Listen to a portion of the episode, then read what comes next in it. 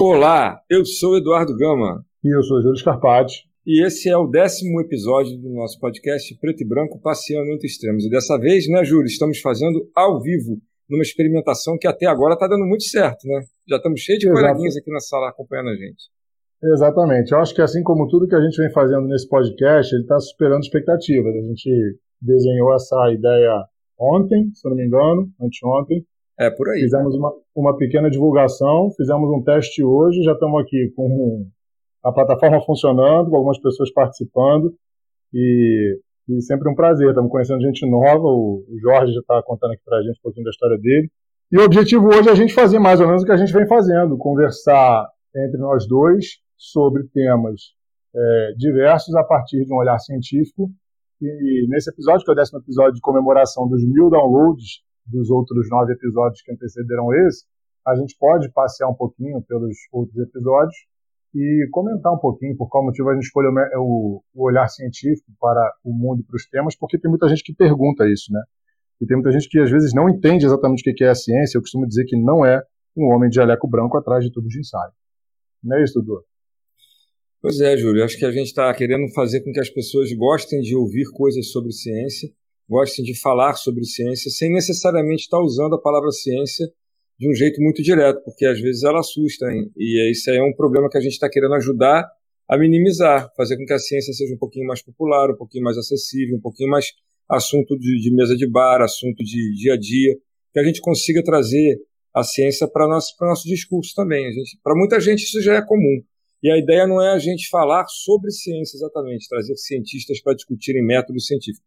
É a gente poder pegar o tema que a gente gosta de conversar, que a gente gosta de discutir, que a gente acha que é importante, ou alguma coisa contemporânea, alguma coisa que seja do nosso interesse, e mostrar que a gente pode fazer uma leitura a partir do olhar da ciência para poder fazer com que a gente desvende aquilo de uma forma em que a gente não está nem numa ponta nem na outra, mas que a gente consegue ir descascando e mostrando que ali dentro tem muito conteúdo que, quanto mais próximo é, das, das não verdades, vamos chamar assim, né, da, da, dos, dos, das, dos determinismos a gente ficar, quanto mais distante deles, mais a gente está aberto a fazer perguntas e a coletar respostas que são legais.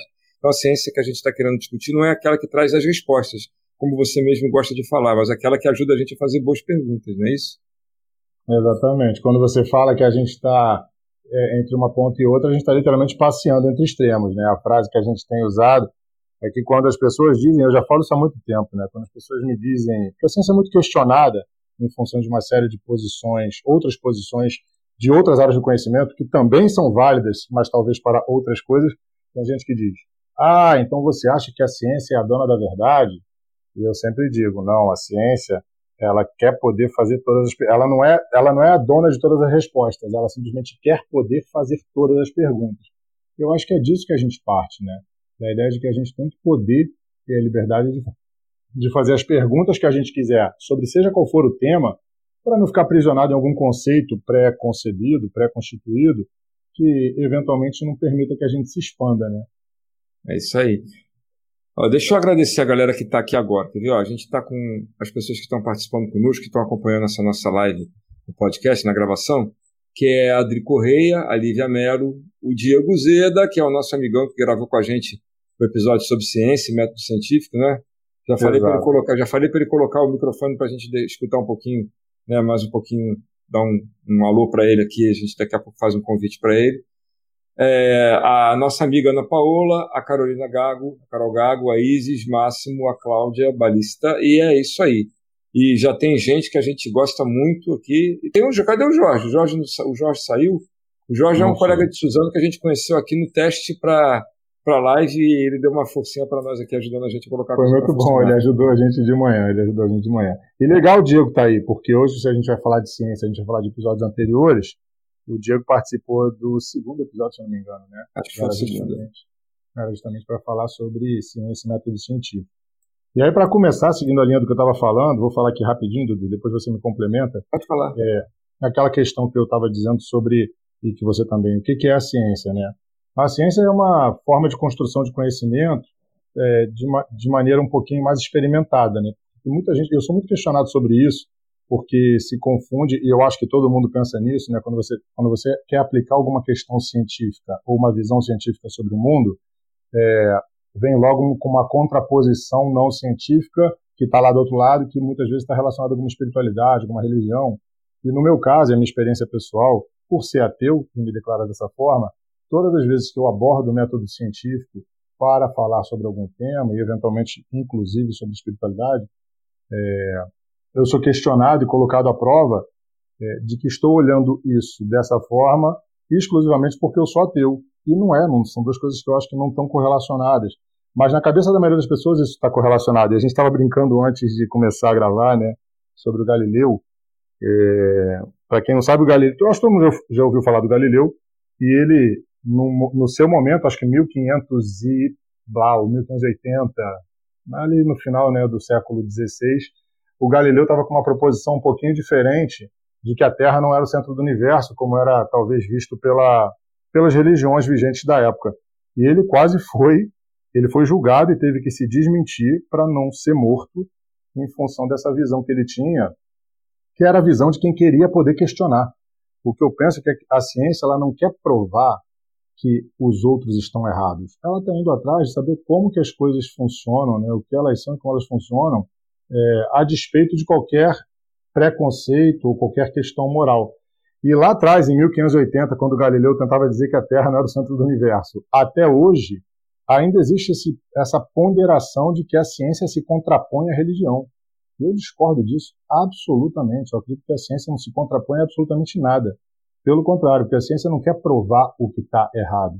A ciência quer buscar como que as coisas acontecem. Né? Ela nasce a partir de uma observação, experimentação de fenômenos e da natureza, com o intuito exclusivo de tentar é, mostrar o que está certo e não é, provar que coisas estão erradas. O que, que tu acha disso, Dudu? Amigo, acho que é exatamente isso. A gente estava conversando ontem, acho que foi hoje, não sei se foi hoje ou se foi ontem, que eu estava contando um caos que me aconteceu ontem sobre uma questão de que horas era o nascer do sol, né? Você deve lembrar da conversa. É, e era o seguinte: é, a gente estava conversando, ah, que foto bonita que é a foto aqui da hora que o sol nasceu. Aí eu falei, não, essa foto não é da hora que o sol nasceu, porque está muito cedo. No inverno o sol nasce um pouquinho mais tarde, né? Deixa eu olhar aqui qual é o horário que o sol nasce. Aí eu olhei naquele aplicativo do Weather Channel, ou qualquer aplicativo desse que dá é, as condições climáticas, normalmente eles também têm essa informação do nascer e do pôr do sol, né? E é muito fácil acessar, você botar no Google agora nascer do sol de qualquer dia do ano, né? Você vai saber qual é o horário que o sol vai nascer, a hora que o sol vai se pôr. E aí eu falei, não, o sol está nascendo às 6h34. Né? Hoje ele nasceu às 6 Não, não foi 6h34, não, porque antes disso já tinha luz. Falei, não, mas. a pessoa te respondendo que não foi 6h34. É que não foi. A primeira resposta é não foi 6h34. Aí eu fico um pouco aturdido, porque quando a pessoa é, ela se contrapõe a um fato, porque não sou eu que estou dizendo que o sol nasceu às 6h34, até porque eu não sabia o horário. Eu fui consultar numa fonte, que é uma fonte que se baseia em dados científicos, né? O horário que o sol nasce naquele local onde a gente se encontra, é um horário que todo mundo utiliza como sendo um padrão para poder fazer marcações e, e, e, previsões e observações. E não é uma coisa adivinhada, é alguma coisa observada e prevista. Né? Pode parecer elementar, porque aparece de um jeito bonitinho, mas tem bastante ciência por trás daquilo dali. E aí a pessoa disse: não, não é não. Mas quando a pessoa fala assim, não é não, para a hora que o sol nasce, aí eu fico meio sem saber o que dizer, porque não é que eu seja o dono da verdade, pelo contrário, eu não sabia da verdade, eu fui consultar qual é o horário que o sol nasce, né? E aí eu falei, não, mas ele nasce às 6h34 sim, aí mostrei para a pessoa, tá aqui, ó. Não, mas não é não. Aí ela chamou uma outra pessoa e disse assim, fulano, você não sai para trabalhar antes desse horário? Tá tudo escuro? Aí o fulano, não, já tem claridade. Então, que horas que o sol está nascendo? Aí a pessoa, está nascendo 6h30 e pouco. Falei, tá vendo? Mas como assim se já está tudo claro? Ou seja, a pessoa. Bom, aí tem umas coisas que a gente pode conversar. Primeiro, qual é o conceito de nascer do sol? Né? O que, que significa o, horário do nascer do sol? Para essa pessoa, é a hora que começa a ter luz do dia. E não é isso que, que é configurado como sendo o horário que o sol nasce, não é a hora que começa a luminosidade a existir ou aumentar. Essa não é a definição. Então, talvez tenha um desconhecimento da pessoa. E é compreensível, se ela não sabe qual é a definição do horário que o Sol vai nascer, ela vai achar que ele nasce antes. Mas quando você explica e diz, a pessoa continua dizendo que não é. E aí eu tenho um pouco de dificuldade. É o que você falou. a gente, a ciência não está trazendo uma verdade. Eu não quero impor para ela uma verdade como se fosse um dogma que ela tem que aceitar que o Sol nasce às 6h34 a despeito dela estar tá vendo que tem claridade antes. Mas o que a gente quer é que a pessoa compreenda o conceito para que ela possa entender por que, que eu estou fazendo aquela afirmação. Então eu não quero que ela se convença de nada, eu quero apenas apresentar um dado e a partir de um dado conceitual a pessoa tem a capacidade, tem a, a possibilidade, o recurso de fazer uma construção diferente da que ela antes fazia. Isso não vai fazer o mundo dela ficar melhor nem pior, mas vai ajudar ela a dialogar com pessoas que usam aquele mesmo conceito como referência.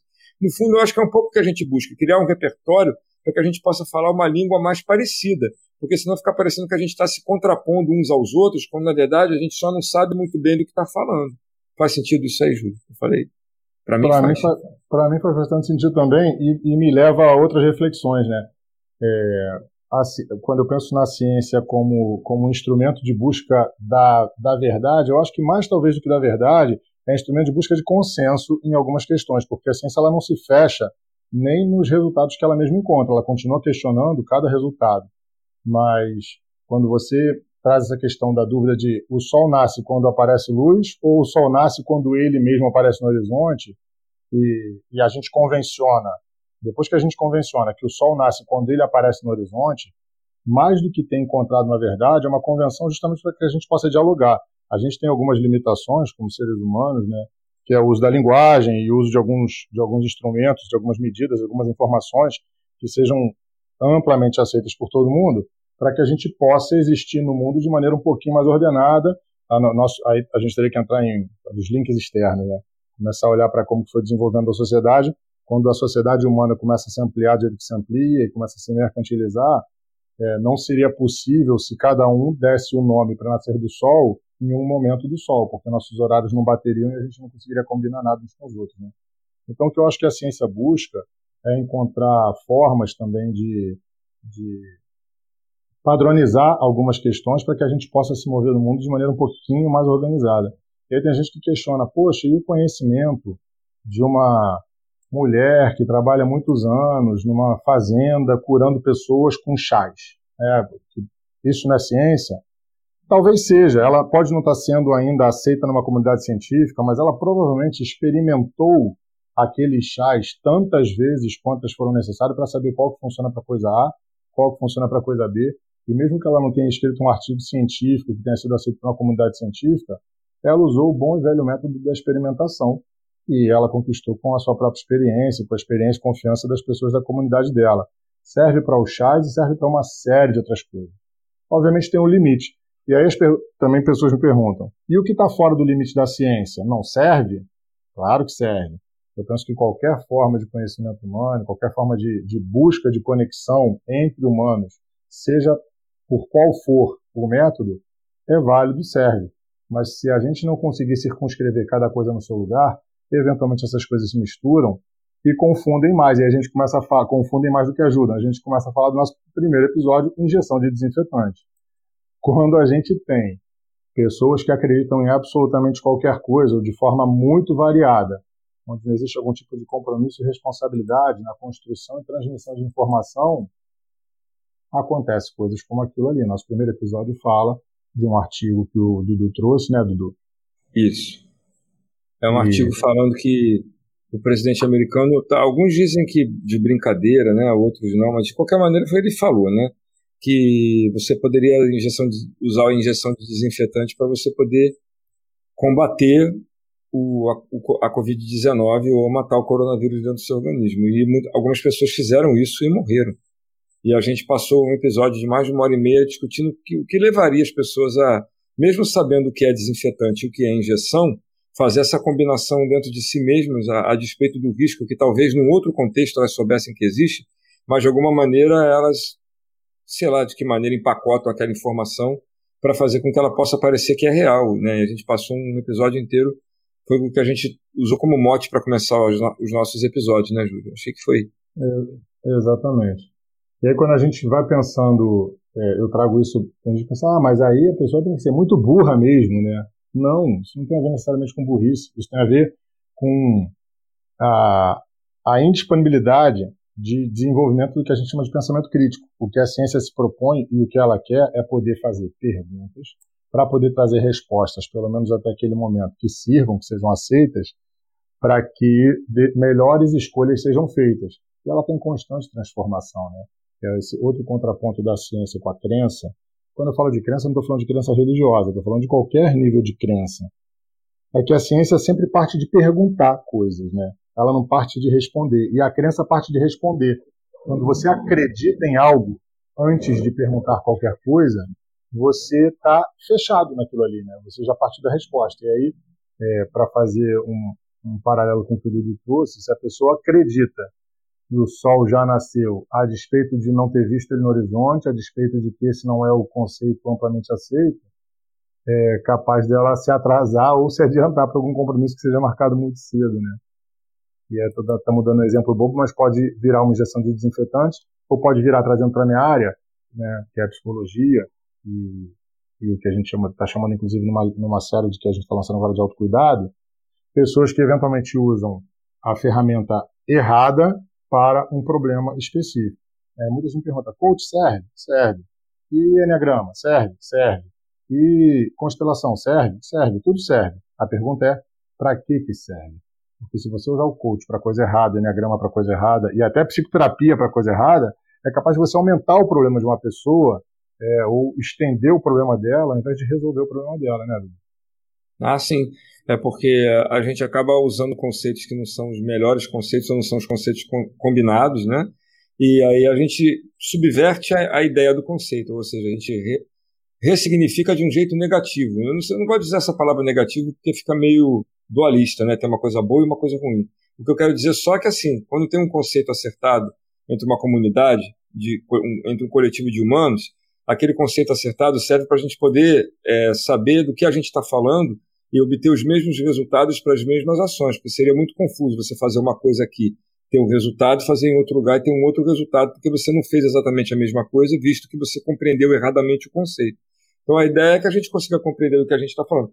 Por exemplo, a gente gravou um episódio falando sobre física quântica, porque a nossa intenção não era a gente é, contrapor todos as, as, as, os tratamentos, terapias e, e, e apresentações que usam quântico como adjetivo que a gente queria era o que é física quântica? Essa era a pergunta básica do, do episódio. O que é física uhum. quântica? A gente trouxe dois doutores para dizer para a gente do que, que a gente está falando quando a gente usa o termo física quântica. E aí a gente discute e reflete: olha, esse termo é apropriado para se usar em determinadas situações que não tem absolutamente nada relacionado com o que a gente está dizendo que é física quântica? Porque as pessoas, como não sabem o que é física quântica e veem esse adjetivo colocado em algum lugar, elas vão para o seu imaginário para fazer a construção. Porque quando você não sabe o que o conceito quer dizer, você constrói um conceito a partir do teu repertório. E não tem nada de errado nisso. Agora, se aquele conceito é um conceito bem estabelecido e você tem a possibilidade de conhecer o conceito, então vamos discutir, vamos apresentar o conceito, vamos falar sobre ele para que você possa entender se esse conceito se aplica nessa categoria de coisas aqui, que era mais ou menos o que a gente queria fazer. Então não é fazer uma contraposição, não é fazer uma crítica, é simplesmente oferecer repertório para que as pessoas possam, ao escutar esse adjetivo colocado num lugar que talvez não seja mais apropriado, poder fazer esse julgamento, essa observação. Olha, aqui não está apropriado falar disso. Ou você está falando de uma coisa que é quântica, quando na verdade não é, porque eu já sei que quântico quer dizer isso, isso, isso. Não era dar um curso de física quântica, porque isso daí a gente demora um tempo para aprender na universidade, né? É uma é. coisa muito específica. Mas ter uma ideia do que o conceito quer dizer, é claro que todo mundo pode. Tem um monte de livros de divulgação científica escrito numa linguagem muito popular, muito facilitada, para todo mundo poder entender que explica fenômenos da física quântica, do que a gente está falando quando a gente está falando de física quântica. E essa foi a ideia do episódio, para que a gente possa né, meio que terminar respondendo o que você me perguntou, para que a gente possa acertar o que o conceito quer dizer entre nós, para que a gente possa estar tá falando a mesma língua.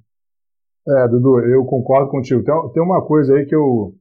É, isso também já, já virou polêmica muitas vezes sobre a coisa se é bom, é ruim, se é bom ou ruim. É, tem uns conceitos de bom e ruim, certo e errado, bem e mal, verdade e mentira, que a gente às vezes fica com medo de acessar eles, né? E eu acredito plenamente em bom e ruim, bem e mal. É, em algumas situações existe isso em, mesmo. Em alguns contextos. Pra... É o que a gente tem que fazer, o que eu acho que talvez a gente usar um pouquinho de método, um pouquinho de observação, um pouquinho de pesquisa, ajuda a gente a definir o que, que é. Porque muitas vezes a crença é, faz, por exemplo, quando a gente está falando de pessoas, acreditar que pessoas são boas e pessoas são ruins. Realmente tem pessoas que são doentes, quando a gente. Estou sempre trazendo para o meu guarda-chuva da psicologia, né? Eu estava escrevendo um trabalho gigante aqui sobre transtornos mentais, então estou com isso fresco na minha cabeça. Uma pessoa que tem algum transtorno mental, ela vai ter um comportamento que é socialmente visto como ruim ou mal, né? mas tem pessoas que não, que elas simplesmente têm uma outra é, oportunização, uma outra contextualização de vida que fazem com que elas se desajustem do que a gente entende como bom e ruim. Mas isso não significa que aquela pessoa é assim. Talvez ela tenha se tornado assim. Porém, e contudo, eu acredito sim que existe certo e errado, porque quando a gente está falando, e aí a ciência ajuda a gente nisso, né? E a ciência serve para muita coisa. Por exemplo, se você pensar em boas práticas no trabalho, é, existem algumas formas consolidadas de você administrar um negócio, de você né, tocar algumas coisas na tua vida, que são práticas que foram desenvolvidas a partir de estudo, de pesquisa, de observação, de teste, tentativa e erro. Né? E tudo que a gente vê, tudo que rodeia a gente, que a gente entende como a melhor forma de fazer, provavelmente, mesmo que de maneira informal, passou por um processo de método científico que ajuda a gente. Né? O objetivo da ciência é facilitar a nossa vida. A ciência ela é amoral. É, ela, ela não, não, não vai se contrapor bom ou ruim. Ela vai, pode até dizer que uma coisa é boa, que uma coisa é ruim, que uma coisa está certa, outra está errada, que uma é verdade, que outra é mentira. Mas ela, ela não faz isso a partir de uma moralidade prévia. Ela não faz isso a partir de uma constituição de valores, de dogmas, de doutrinas prévias. Ela não faz isso para agradar ninguém. Ela pode estar até submetida a um contexto que impõe a ela que ela dê um resultado X. Mas ela não parte de querer dar a resposta A ou B. Ela parte de querer encontrar qual é a resposta para aquela problemática colocada. Seja a busca de uma vacina, seja uma boa prática no trabalho, né, qual é a melhor forma de administrar uma empresa, seja a melhor forma de você dirigir sem se acidentar, seja você consegue testar tudo isso, seja quais são as melhores práticas para você atender uma pessoa na clínica né, psicoterapia. E na física isso acontece o tempo todo também, né, Dudu? Sim, é ciência, né? em qualquer área da ciência. Né? A gente às vezes fala que a gente quer hierarquizar as áreas da ciência como se tivesse algumas mais importantes que outras ou como se algumas não fossem ciência. Desde que você utilize uma, uma, um certo conjunto de processos para investigar, que você dialogue sobre a investigação, que você utilize uma metodologia para poder ser capaz de é, quantificar a sua margem de erro, para poder saber qual é a qualidade das respostas que você está encontrando. Desde que você saiba dialogar o que você está fazendo, o que você está observando, com aquilo que já foi produzido. Desde que você saiba para onde você está indo e as anomalias que você encontra para que você possa buscar as respostas para essas anomalias dentro da teoria que você hoje possui, ou ser capaz de dialogar com seus pares para poder ajustar a sua própria teoria para dar conta das anomalias. Desde que você esteja fazendo isso em qualquer área da ciência, você está usando um método para poder investigar. Eu acho que se você faz isso, você faz perfeito. Ô, Júlio, deixa eu botar um, uma pausa aqui rapidinho. Deixa eu ver se vai tocar a musiquinha que eu quero tocar para te falar uma coisa. Você já reparou? Você já reparou que a sua mãe está aqui? Observando o que a gente está falando. Você, você não, não é todos não? os dias que eu tenho a oportunidade de estar fazendo um podcast ao vivo com a presença da minha mãe. Mas eu quero que todos saibam que parte ou praticamente tudo do que eu penso, falo e sou neste momento. Eu devo agradecer a essa mulher essa mulher maravilhosa que me estimulou, que me proporcionou uma vida de, muitos, de muitas oportunidades. Mamita, ¿estás? Bueno, te mando un besito. Qué lindo que estás aquí. Me estás acompañando más de algunos días para acá. Me gusta saber eso. Que bonitinho. Gracias por escucharme. Te amo, Tucci. Valeu. Esse foi um momento carinho. Bem-vindo pra caramba. Pra tirar, eu, como tô tirar... eu não tava vendo, não, mas tu tá dizendo que ela tá aí, eu acredito. Cara, só pode ser sua mãe. Primeiro que ela já cumprimentou a gente em espanhol. E é a cara dela aqui que tá, cara. Ela tá como Gringa Costa, mas é sua mãe. Ah, é ela. Gringa Costa é ela mesmo. Depois é, já manda. Eu acho que você devia deixar preparado um convite para o Diego. Eu vou acender uma eu luz. Eu já deixei o convite para o Diego, já expliquei para ele que é para ele pegar o microfone dele e conectar no, no, no celular ou no aparelho que ele está usando para acompanhar e entrar. Já, o convite está feito, ele está online, mas ele não entra para falar. Acha que ele está com vergonha, né? Ó, tô no celular então. Aí você tem que ir pro lugar, Diego, no seu celular, um fonezinho de ouvido com um microfone e a clicar, tá, ele tá tímido. Até parece, ele gravou um episódio inteiro, mas problema. tá tímido. É só para dar um oi aqui, Diego. Não precisa fazer o episódio inteiro, não. Só para a gente poder ouvir tua voz de novo, porque a gente tá com saudade. Foi no episódio 2, nós já estamos no episódio 10. Já se foram dois meses aí. É só você plugar o microfone e clicar do, do lado da, da, da, caixinha do chat tem um telefonezinho. Aí você clica nele e você vai começar a falar. E você dá um oi para todo mundo que está aqui. Tá? E pessoal, vocês que estão acompanhando, a gente queria saber de vocês se vocês querem perguntar alguma coisa com relação ao que a gente já gravou até agora, porque a gente assim adora os feedbacks de vocês de verdade.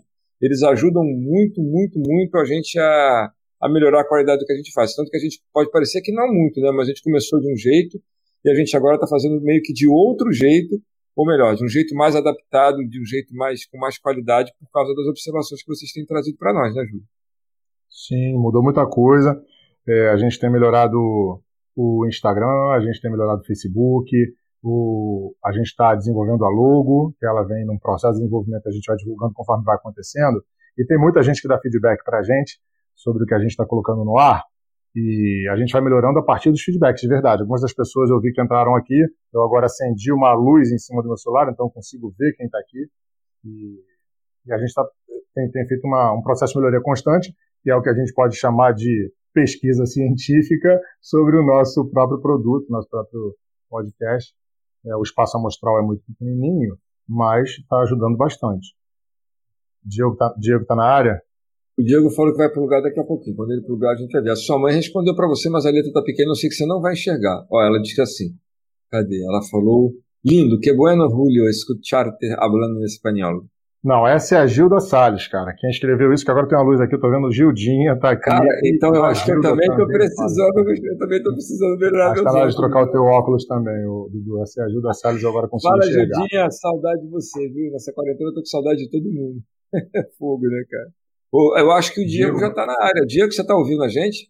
Fala um oi. Eu tô ouvindo, eu não sei se vocês estão me ouvindo. Tá me ouvindo? a gente está te ouvindo também, meu amigo. Bem-vindo. Maravilha, muito bom poder estar falando com vocês. É, valeu por me chamar aí para dar um oi. Estou escutando, muito boa discussão, maravilhosa. É sempre bom ter a oportunidade de conversar com vocês. É, para quem não conhece de podcast aí. Pode falar. Dudu, tu ficou sem áudio. Tu ficou sem áudio. Tá totalmente sem áudio ah, é? você, Dudu. É, eu não tô ouvindo. Eu sei que o Dudu tá sem áudio, porque eu tô vendo o Dudu pelo Zoom. Ó, e agora? Agora você tá voltou. Ah, beleza. É, eu tava falando que Diego Zeda é meu amigo. A gente faz doutorado juntos na UFRJ. Diego na história da física, eu no ensino de física. Diego fez. Isso aí foi uma moto passando, mas não tem o que fazer. Diego fez aniversário dia 8, então é o nosso aniversariante mais recente. Eu esqueci, por isso estou aqui tentando me redimir publicamente do esquecimento pelo aniversário. Fazendo um parabéns ao vivo para ele, né? Bota palmas pro Diego aí, Dudu. E um estilinho pra ele. Aê! Aê, Diego. Isso aí. Muito obrigado. O Diego merece palmas. O Diego merece palmas ao vivo, porque ele, porque ele fez aniversário, parabéns. Ele merece palmas porque ele participou de um episódio nosso que foi muito legal. Ele merece palmas porque ele está ajudando a gente a desenvolver a logo. Desculpa, ajudando não, ele está desenvolvendo a logo. Tá pronta essa semana. Na verdade, está pronta, está esperando o Júlio dizer o que achou, né, Júlio? É, eu estou precisando é. de tempo para poder entrar lá, Diego. Agora, deixa eu te perguntar, falando do episódio em si, o que a gente está conversando até aqui sobre. Está ouvindo? Estamos ouvindo. Estou ouvindo. O que a gente está conversando aqui, até aqui sobre ciência. O que, que você acha? A gente saiu muito, você que é um doutorando em História da Ciência. É, é, é eu me sinto muito confortável quando eu fico nessa posição de autoridade, né? E a ciência tem muito, e a ciência tem muito isso, né? Se usa da autoridade para conseguir falar, né? É, tem muito que usam essa posição, mas eu não queria me usar dela agora, não. É, mas a discussão tá, tá ótima. Eu acho. Tem, tem muitos pontos, acaba que eu vou, vou escutando, vou pensando no que falar, e depois vocês vão emendando em outros assuntos, e aí eu vou esquecendo, porque a memória é muito curta. É, mas o, o que eu achei bacana é você comentar, acho que você colocou a ciência como verdade, muitas vezes, né? Coloca a ciência como divisor de águas de verdade e mentira e tal. É, é muito importante falar sobre isso porque essa é uma visão muito comum até achar que a ciência é detentora da verdade, mas no fundo não, né? Uh, porque se ela fosse detentora da verdade, eu entendo a verdade como algo que não vai mudar. A verdade está posta, está dada. E a ciência é muito mais construída e desconstruída ao longo do tempo. Ela muda, né? Ela é, tem algumas visões que são, são desconstruídas ao longo do tempo e acho que entender ela como verdade pode ser um equívoco até. Eu trato como perigoso, né? Porque coloca ela num lugar que é muito mais fácil de combater. Porque é fácil de combater, e isso tem um livro que eu sempre cito do Schopenhauer, que se chama Dialética Erística 38 formas de vencer uma discussão sem estar certo. Eu já cito, esse livro sempre, eu li esse livro tem um tempão, e ele é horroroso. E uma das formas, é, é, quando você quer vencer uma discussão, é colocar o argumento do outro num lugar que é mais fácil de combater.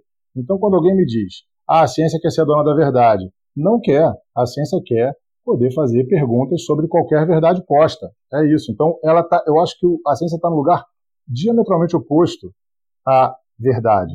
A, a, ciência é a dúvida e não a verdade. Né? A verdade é a crença ou qualquer outro tipo de estrutura de conhecimento que não permita ser questionada. A ciência não só quer questionar tudo, como questiona a si mesmo o tempo todo. Então, eu acho que a ciência, se eu tivesse que dizer o que, que a ciência é, eu diria: a ciência é a dúvida. A ciência em si é o não saber, é o caminhar constante na direção de busca de conhecimento. Fez contigo, Júlio. Muito bom. Acho que eu não conseguiria definir melhor. Eu acho ótimo essa definição. Também fecha. Aí, Aí, então, então a gente pode seguir daqui, né? Olha só, Diego. E bom, quando, quando um doutorando em História da Ciência fala isso para mim, eu vou até escrever assim em algum é, lugar. Mesmo aqui, quando ele diz que ele não está quando ele diz que ele não está no lugar da autoridade, né? não importa. Né? Mas o lugar da autoridade, para mim também, o lugar da autoridade é o lugar do mal cientista. Quando eu sempre falo isso, tem gente que fala, ah, a ciência validou a escravidão. Não, o que validou a escravidão foi uma estrutura de poder que se se autorizou, né, que usou o poder que já tinha, que era o poder econômico, que era o poder social, que era o poder político, para aprovar alguma coisa que ela queria aprovar e se carimbou de ciência. Aquilo não é ciência, aquilo é não ciência, aquilo ali é uma mentira com rótulo de ciência. Então, quando as pessoas me falam assim, ah, a ciência validou a escravidão. Não, quem validou a escravidão foi uma estrutura de poder é, institucional, republicana, política, econômica, mas nunca ciência, porque um cientista nunca faria aquilo ali, porque aquilo ali era enviesado e mentiroso, né? É, deixa eu aproveitar. Ah, Pô, fala aí, fala, fala, fala, fala, Pode, pode falar, você é convidado, depois eu falo. pode. Obrigado. É, eu não, eu, uh, não colocaria a mão no tanto no fogo assim. Eu acho possível, porque desde que a ciência seja. Vamos partir da premissa que a ciência é criada por pessoas, ok? Ela é construída por pessoas e as pessoas constroem ela. É, então, uma vez feito por pessoas, as pessoas podem ter uh, vieses diferentes, é, é, caráteres diferentes e tal. Então, eu não duvido que dentro do, do universo científico tenham pessoas que queiram utilizar a ciência da maneira que seja uh, de uma forma vil, entende? É... Concordo contigo, mas eu não estou questionando a ciência. Aí você está questionando as pessoas, e com isso eu concordo. É esse, esse é o ponto, entendeu? Porque a, a, a, ciência por si só ela não tem uma personalidade, ela não tem. Não existe. A ciência é um conhecimento construído. Como que você vai utilizar isso? Pô, aí, cara, aí vai para cada um, né? Então depende de quem está usando. Depende de para que, que você vai utilizar esse conhecimento que foi construído durante séculos aí, tá? e que está sendo construído não está pronto. Então, como você vai utilizar isso, como a comunidade, seja lá qual ela for, seja como as políticas públicas serão implementadas para é, fomentar a ciência, ou como a ciência vai progredir a partir disso. Ah, isso tudo depende das pessoas que estão gravitando em torno disso, entende? Então, a ciência não é uma entidade com uma personalidade para você ficar com raiva dela ou para você. O que eu acho que a gente, de certo modo, né, eu não sei, eu acho que o Júlio talvez pense um pouco parecido comigo, eu estou presumindo isso porque a gente tem conversado bastante sobre o que a gente está falando aqui, é que assim, o que eu abomino, e acho que essa palavra está colocada, é, é, o cientista ou os cientistas ou uma classe que se coloca num lugar apartado do coletivo social que ele deveria é, servir. Né? Eu não estou colocando servir no sentido de, né, de estar é, submisso, mas de estar a serviço de. Porque eu acho que é para isso que é Sim, atendendo, atendendo a. Né? Então, que se aparta e se coloca num lugar em que você se entende como alguém especial ou como alguém detentor de certo tipo de conhecimento que ele é muito privilegiado e ele é para poucos e etc, etc, etc, e coisas do gênero. O grupo de notáveis. É, isso, fa isso faz com que a ciência passe a ter uma característica arrogante, que ela nunca, nunca por ela não ser uma entidade, por ela ser o que vocês dois estão falando aí, por ela ser uma construção de pessoas, quando as pessoas constroem dessa forma, elas dão para a coisa uma característica que é delas, que não é da coisa. Então é por isso que eu acho que a gente precisa fazer essa desconstrução de dizer que a ciência ela não precisa ser complicada. Ela pode, ela tem coisas complicadas, como, como aprender música também não é fácil. É, você tem coisas que são simples, você pode tocar um violão com três acordes, pode, pode tocar um violão com 25 acordes para tocar a mesma melodia. Isso pode ser complicado Sim. ou não. Agora, eu posso apresentar isso de uma maneira mais simples para que as pessoas possam compreender, entender, dialogar, enfim, se apropriar e criar repertório. Quando a gente faz o contrário, quando e, e, e eu estou falando isso às vezes com um pouco de ranço, né? Sei lá, eu e o Diego, a gente... Dá para ver o ranço, dá para sentir o ranço é. na sua voz, Dudu. Eu te conheço, é. eu sinto o ranço na sua é, voz. Você me conhece. Eu e o Diego, a gente conversa sobre isso também, né? Muitas vezes a gente que está na academia também, a gente se incomoda, porque fica parecendo que a gente, a gente que é professor do ensino médio, que trabalha né, com ciência também, mas no intuito de fazer com que a ciência seja algo acessível para todo mundo, a, a partir dos nossos alunos, né? E a gente vai para a academia, onde a gente muitas vezes não encontra exatamente isso. Eu não estou reclamando da academia, não. Tem muita gente boa lá e muita gente que dialoga, que não está nesse lugar que eu estou falando.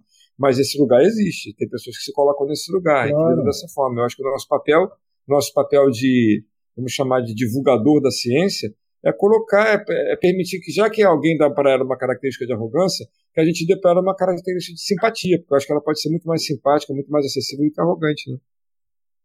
Sim, e essas pessoas que dão característica de arrogância, vendem junto, vendem para sustentar isso uma característica de complexidade, de dificuldade, e não é. A ciência, ela se propõe ser simples, ela se propõe ser fácil, ela se propõe ser resolutiva e compreensível. Tem uma frase, talvez o Diego saiba, que é bem antiga, simplesinha, chavão, e eu acho que era do Francis Bacon, né, que conhecimento é poder. Não sei se era do Francis Bacon essa, essa frase, e aí se não for, depois vocês me corrigem. É, e, eu, e, e historicamente, porque quando a gente está falando aqui de, de, de, Galileu, Francis Bacon e outras, outros criadores ali da, da né, os primeiros percussores ali da ciência depois da, da Idade Média, eles também faziam parte de um grupo muito seleto e desde lá até aqui a distribuição de informação e de conhecimento vem sendo restrita, vem sendo restringida de fato e de maneira consciente e intencional para que pessoas não acessem isso para que pessoas não entendam. Então, ela continua presa ainda dentro de um contexto de academia, academia no sentido de, de, né, de criação e construção de conhecimento, e ela continua sendo divulgada de maneira complexa. O nosso objetivo aqui no podcast, e o objetivo desse bate-papo de hoje é esclarecer isso mais um pouquinho, é justamente simplificar, compartilhar, dizer que é fácil, dizer que é simples. Não precisa ler 5 mil livros, porque o, o objetivo é desenvolver um pensamento crítico e isso você consegue construindo um pouco de conhecimento básico para olhar para as coisas a partir de duvidar delas. E, eventualmente, mesmo que seja alguém muito renomado, outro dia eu estava vendo um, um, vídeo, vou fazer esse parêntese rápido, de um cara que eu, que eu admiro demais, que é o Leandro Carnal. E no vídeo, o Leandro Carnal estava é, dizendo, fazendo uma brincadeira, ele, ele faz aquelas palestras dele com muito humor, né, embutido, e ele dizia que se você está conversando com alguém, que essa pessoa tem uma verdade muito forte, é para você ir falando tá certo, tá certo, tá sentindo com a cabeça, virar as costas e sair correndo. É, isso que o Leandro Carnal diz, na minha opinião, é uma talvez seja um, um, um mal social que a gente está vivendo, que é um mal social de evitação do debate, de evitação da construção do conhecimento. Ninguém vai construir conhecimento sozinho. Então, é, eu, se alguém está tendo muita dificuldade de te compreender, a não ser que seja uma coisa ofensiva, agressiva, é, busca outras formas de falar, amplia o debate, vai para o debate. Tem muitas frases, essa, essa frase que eu também não suporto. Você quer ser feliz ou ter razão? Quem disse que essas duas coisas vão acontecer de forma separada? Você não vai ser, você não tem que necessariamente ter razão, você tem que construir uma razão, razão no sentido de conhecimento, motivo com as outras pessoas, porque essa frase tem uma foto do Keanu Reeves você quer ser feliz ou ter razão, no sentido de que se alguém te contraria, deixe ele falar sozinho, sai do debate. O que a ciência propõe é o contrário. Vai para o debate, conversa, constrói conhecimento e constrói conhecimento popular, né, junto com as pessoas que estão ao teu redor. E eu acho que é isso que a gente está buscando fazer aqui, né? É, divulgação, popularização, democratização, compartilhamento de conhecimento de diversas áreas. E por isso a gente traz especialistas, sim, que são, se especializaram naquilo ali, mas que não são necessariamente o dono da verdade naquilo ali. Eles simplesmente têm um pouco mais de informação e vão falar fácil para todo mundo entender. Aí, Dieguito, olha só, é, a gente vai te liberar daqui a pouco, mas a gente quer te ouvir mais um pouquinho para te liberar, porque a gente sabe que você é tímido. Até parece. Uhum. Fala, amigo, conclui aí para nós, vai. Eu, perdão, o, desculpa, Júlio, você só se importa de falar o último, o último pedacinho que você falou, só para eu pegar o gancho de novo? Que eu falei agora? Isso. Sobre o nosso, sobre o nosso objetivo, que é o objetivo de popularização e compartilhamento de conhecimento oh, científico. Muito, muito bom, muito bom, Júlio. É porque é nada melhor do que você ter uma discussão, né? Mas é uma discussão. Você tem que tomar muito cuidado com o que, com o que a gente está falando sobre discussão, né? Porque tem pessoas que entram em discussões é, na tentativa de colonização. Né? Então, é, achando que a discussão, alguém ali tem que sair vitorioso. Isso é ruim, porque você quer colonizar o outro e fincar tua bandeira ali e sair de lá, caramba, e convenci, sou bom. Então, você não está discutindo, você está testando a sua capacidade de argumentação para conseguir Sensacional vencer. Sensacional isso. Tá? Então, eu acho que, que discutir é importante, mas depende qual o que te leva para aquilo, entende? É, a, a, discussão, nada melhor de você. Não existe uma maneira melhor, eu acho, tá, de você construir o conhecimento a partir de discussão, discordância, argumentação e desconstrução de, é, de argumento, e assim vai. Tá? Eu lembrei, você estava falando isso, eu, eu, vou falar agora antes que eu me esqueça, eu lembrei de um caso na história, que é do Alessandro Volta e do Galvani. Tá? É, tem um texto, o, o Dudu conhece, é, do Marcelo Pera, que fala muito bem sobre, sobre essa questão é, da argumentação. E ele diz que a ciência perpassa por isso, e você falou agora do Schopenhauer, não é isso? De Sim. como você ganhar uma discussão, ou algo nesse sentido. Sem ter razão, é... tem um livro. Ele, ele não inventou Sim. isso, ele reconheceu isso nos debates, né? que é o que você falou, é tentativa de colonização e não de construção de conhecimento. Exato. Então, é, aí o que acontece? É, essa forma de você debater, você não sem precisar provar o seu ponto, mas você desmontar o argumento alheio, você desmonta o argumento da pessoa e você não precisa provar que está certo, errado, não importa. Se você se você mostrar que a pessoa está falando algo e esse algo está não faz sentido, está desconstruído, você desconstruir isso, você vence o debate. Mas isso tem uma origem, assim, é, e pelo esse texto do Marcelo Pera, ele coloca a origem ali na Grécia, justamente nos tribunais de Atenas. Entende? É como era construída a argumentação. Então tinham pessoas que eram boas nisso, na desconstrução da argumentação do outro, e eram contratadas para isso. Então, Sim. É, os sofistas eram né? isso, né? Os sofistas eram, eram os argumentadores máximos. Exatamente, exatamente. Então, a, a ciência tem um, tem um episódio na ciência que conta com isso, né? Que é uma desconstrução de argumento a partir. Eu, eu desconstruo o seu argumento e construo o meu, que é justamente quando Volta e o Galvani estão discutindo sobre a corrente elétrica. E eles perpassam assim, um monta um argumento, o outro fala, ó, oh, seu argumento está furado por causa disso, disso, disso. Então, pô, tô mais com o meu. E, e, eles vão discutindo isso e termina que eles não fecham a discussão e fica aberto. E, poxa, a corrente elétrica é uma coisa que vai, vai ser discutida, não. Desde o Galvani, lá, é, no início do século, antes do século XIX, né? E isso aí adentra o século XIX até é, constituir o que a gente entende hoje por corrente elétrica. Então, são séculos de discussão. Ah, mas o ponto disso é a gente entender que a ciência não é um, um, algo que parte do achismo ou são meia dúzia de três ou quatro pessoas que entendem do assunto e falam do assunto e, poxa, uma comunidade científica não é pequena também. É, é, o ponto que eu quero tocar é que a ciência é um conhecimento construído, tá? Não quero entrar no ponto que na questão se a ciência tem um conhecimento construído falho ou não, mas eu quero dizer que ela é construída há muito tempo. Então, os pontos que são colocados hoje pela ciência, como a ciência se estabelece, os posicionamentos, é, as afirmações feitas, não são feitas de hoje. É, é muito tempo, muito tempo sendo feito Sim. isso. E Sim. são por muitas pessoas. Então, muito me assombra algumas questões encerradas. É, é, cara, isso é muito esquisito. Eu vou, acho que Retornarem, vou... né? É. é. São questões encerradas que não fazem o menor sentido e as pessoas retomam isso de uma maneira que eu não entendo.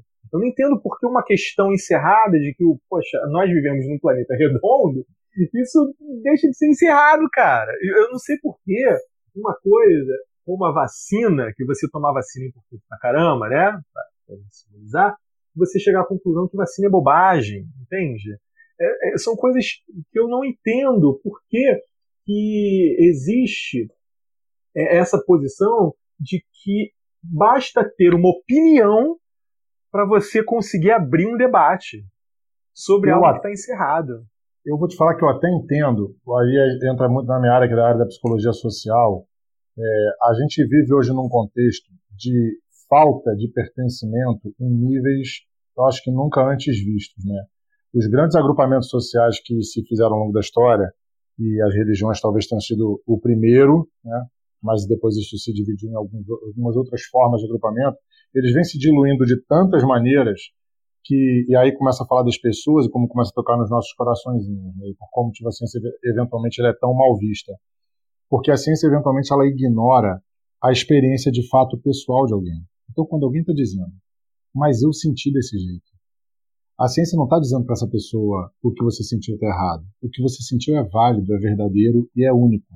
Mas não representa toda a humanidade. Representa você dramaticamente representa você absolutamente representa você é, na sua totalidade. Mas eu não posso levar do particular para o geral. E a gente hoje está vivendo uma carência de pertencimento, uma carência de visibilidade. A gente está vivendo a, talvez o maior momento, o momento da história em que a gente tem maior visibilidade nas redes sociais e por isso a gente fica mais diluído. É tanta gente com tanta visibilidade que e, e, e, sendo fomentada a estar visível e sendo valorizada por ser visível, que ao ser invisível, isso vira é, sofrimento, vira drama pessoal. E aí, pessoas que estão precisando pertencer, sendo fomentadas a estarem invisíveis, sendo invisibilizadas, começam a aderir a questões que talvez deem a elas algum nível de notoriedade, algum nível de pertencimento, algum nível de, de importância, né, de relevância dentro daquele grupo, dentro daquele contexto. Então, eu acho que essa, esses fenômenos assim sinistros, vacina, terra plana, entre outros, alguns fenômenos políticos também estão voltando agora, de, de extremismos políticos, de, de visões sociais altamente é, violentas, altamente segregadoras, é porque as pessoas querem pertencer a algo. E o que a gente tem que combater, e eu acho que a ciência ajuda nisso, porque a ciência não está aqui para dizer que o que você sente não importa. Está tá aqui para dizer que o que você sente é extremamente relevante, tem que ser considerado dentro de um contexto que esse sim é muito maior do que você, né? Porque não é porque eu senti que é, não é porque eu penso que é. E quando a gente começa a dar essa individualização, a gente começa a correr riscos gigantes e a gente já está vivendo um monte, já está vendo um monte de coisa acontecer isso no, no ambiente social. Né? Isso leva a gente para o episódio do racismo, né, Dudu? Do antirracismo, que você falou de colonização e estratégias de decolonização, né? que são adotadas pela, pelos movimentos antirracistas hoje, que são potentes também, e que sorte né, que são potentes, e temos que continuar trabalhando para que é potencialmente. É, falam exatamente disso que você está dizendo, né, Dudu? É, a gente levou na cara no episódio do antirracismo. Deixa só eu falar com o Diego aí, levou na cara. Você ouviu, Diego, o episódio? Ah, é, não, não ouvi. Depois eu, eu vi, na verdade, eu, eu vi os 15 primeiros Ah, então minutos. então depois você escuta mais pro final para você ver que eu chorei no ah. final merecidamente. Não que eu tenha chorado merecidamente, que a gente não chora merecidamente. Chorei porque eu mereci o que eu escutei. E foi muito bom, né? Mas aí vocês vão lá escutar para vocês entenderem do que eu tô falando. Porque homem branco, né? Querer ficar falando de racismo, estou num lugar muito errado. Tem que dar, a tem que sair de outro, né? Ô, Dieguito, é a gente vai chamar o Fábio Paganotto já já para falar com a gente. Eu quero te agradecer por você ter compartilhado Olha. com a gente aqui. Dizer que eu estou muito feliz por você ter. Para quem não soube, Diego foi uma, mais uma vítima da Covid aí, né? Adoentado pela Covid. Verdade. E, mas felizmente. Por essa gripezinha. Essa gripezinha, né? O Diego ficou é. meio malzinho. É. Mas felizmente já está 100% de volta, né, Diego? Tá tudo bem agora, né? Exatamente. É, foi o histórico já. É, e não foi cloroquina que resolveu, é. né, Diego? Não é, foi, né? Não, foi. Não. Cara, é bom dizer, é bom dizer. Bom, enfim, foi, tô bem, tô bem, foi tudo bem. É, passou. Né? Eu fiquei assustado, confesso que eu fiquei bem assustado. É, foi algo que eu nunca senti. É, mas até passou. E eu recomendo que todos se cuidem muito bem, porque aqui em casa a gente se cuidou muito bem, a gente respeitou a quarentena é, de maneira assim exemplar. Às dizer. vezes é a sacola de mercado, e, né, Diego? Que a gente não higienizou direito, né, cara? Pode ser qualquer coisa, assim. A gente, poxa, foi, foi, uma coisa assim que não esperávamos. É, pois é. E aconteceu, passou, todos fiquem atentos. Mas está todo mundo bem. Olha só, é, e para tentar me redimir mais ainda e ficar com 0 a 0 por ter esquecido o aniversário, vai para você mais uma saudação. Aê! Isso é do aniversário do Diego. Diego, obrigado, meu irmão, pela tua participação de novo aqui. Sempre contribuiu muito, agradeço, verdade. Obrigado pra caramba, tá bom? Muito bom poder participar mesmo. Valeu, Beijo, gente. Tá. Um abraço. Vai lá ouvir o episódio do, do antirracismo, que ele serve, ele serve pra você também. serve pra todo mundo. Ótimo, com certeza, tá, não tem dúvida. Beijo. Obrigado, tá, Diego? Valeu. Abraço, Fica por aqui ainda. Fica, tchau, por aí acompanhando a gente aqui no chat, tá? tá? Não, tô aqui. Valeu, beijitos. Tá, valeu. valeu. Paganuto, você tá aí na escuta? Você está com o teu microfone conectado para a gente saber se você vai poder conversar com a gente um pouquinho? Para dar essa moral que o Diego deu para a gente? Acho que ele está na escuta, né, Júlio? Deixa eu ver se ele vai responder. Agora, Ju... Eu vejo que ele juntou-se aqui. É. Eu vi que a, a Isis e a Gilda, enquanto a gente não coloca o paganoto para dentro, está tentando resolver ah, então isso. a gente espera um pouquinho. É, falaram lá, né, que a, hoje em dia debate é, é sinônimo de briga. É, eu ia falar uma coisa sobre isso que elas falaram, porque o que acontece é o seguinte: é, o Diego falou um pouquinho disso também. O que a, o que a gente está querendo com o nosso podcast é exatamente dar repertório para que a gente supere a questão da opinião. Porque opinião, todo mundo pode ter, não tem problema nenhum em ter opinião. Mas quanto mais fundamentada a sua opinião for, para além daquilo que você acha que é verdade, porque se nem a ciência né, é dona da verdade, a gente também muito menos. Né? Então, assim, se a gente conseguir ter uma opinião sobre qualquer coisa, qualquer você imagina qualquer coisa, por mais banal que ela possa ser, ou por mais importante que você acha que ela é, se você puder ter uma opinião que se fundamenta, que se baseia, que se organiza, que se orienta, que você pode apresentar de maneira que o outro possa dialogar com ela, para além daquilo que você diz que é assim porque é, eu acho que se você consegue promover essa construção, eu acho que as discussões elas naturalmente vão desaparecendo, porque o diálogo fica mais transparente, o diálogo fica mais fácil. E quando você parte dos argumentos, o diálogo ele é, você convida para o diálogo. Quando você parte das verdades, você convida para para proteção, porque a verdade é baseada na sua opinião, que se baseia só nos teus valores, nas tuas crenças, que são importantes, que te ajudam a construir tua leitura de mundo, mas que não são a única coisa que você tem disponível, que você pode ter disponível para ter a opinião. Se a opinião mistura um pouco dos seus valores, das suas crenças, mas com esse olhar sobre o mundo, que te permite dialogar com esse próprio mundo, você convida o outro a dialogar com o mundo dele também. Então isso é natural, né? Claro. A, a, não ser que você realmente esteja muito bélico, e aí tem gente que é muito gosta de partir para o confronto mesmo, né? Mas a gente pode treinar ser menos também, né? E, e na hora que a gente perceber que a gente está sendo um pouco correto, respirar fundo e deixa eu ver se o que ele está falando dialoga com o que eu tenho de repertório. Se eu não tenho repertório, eu vou buscar.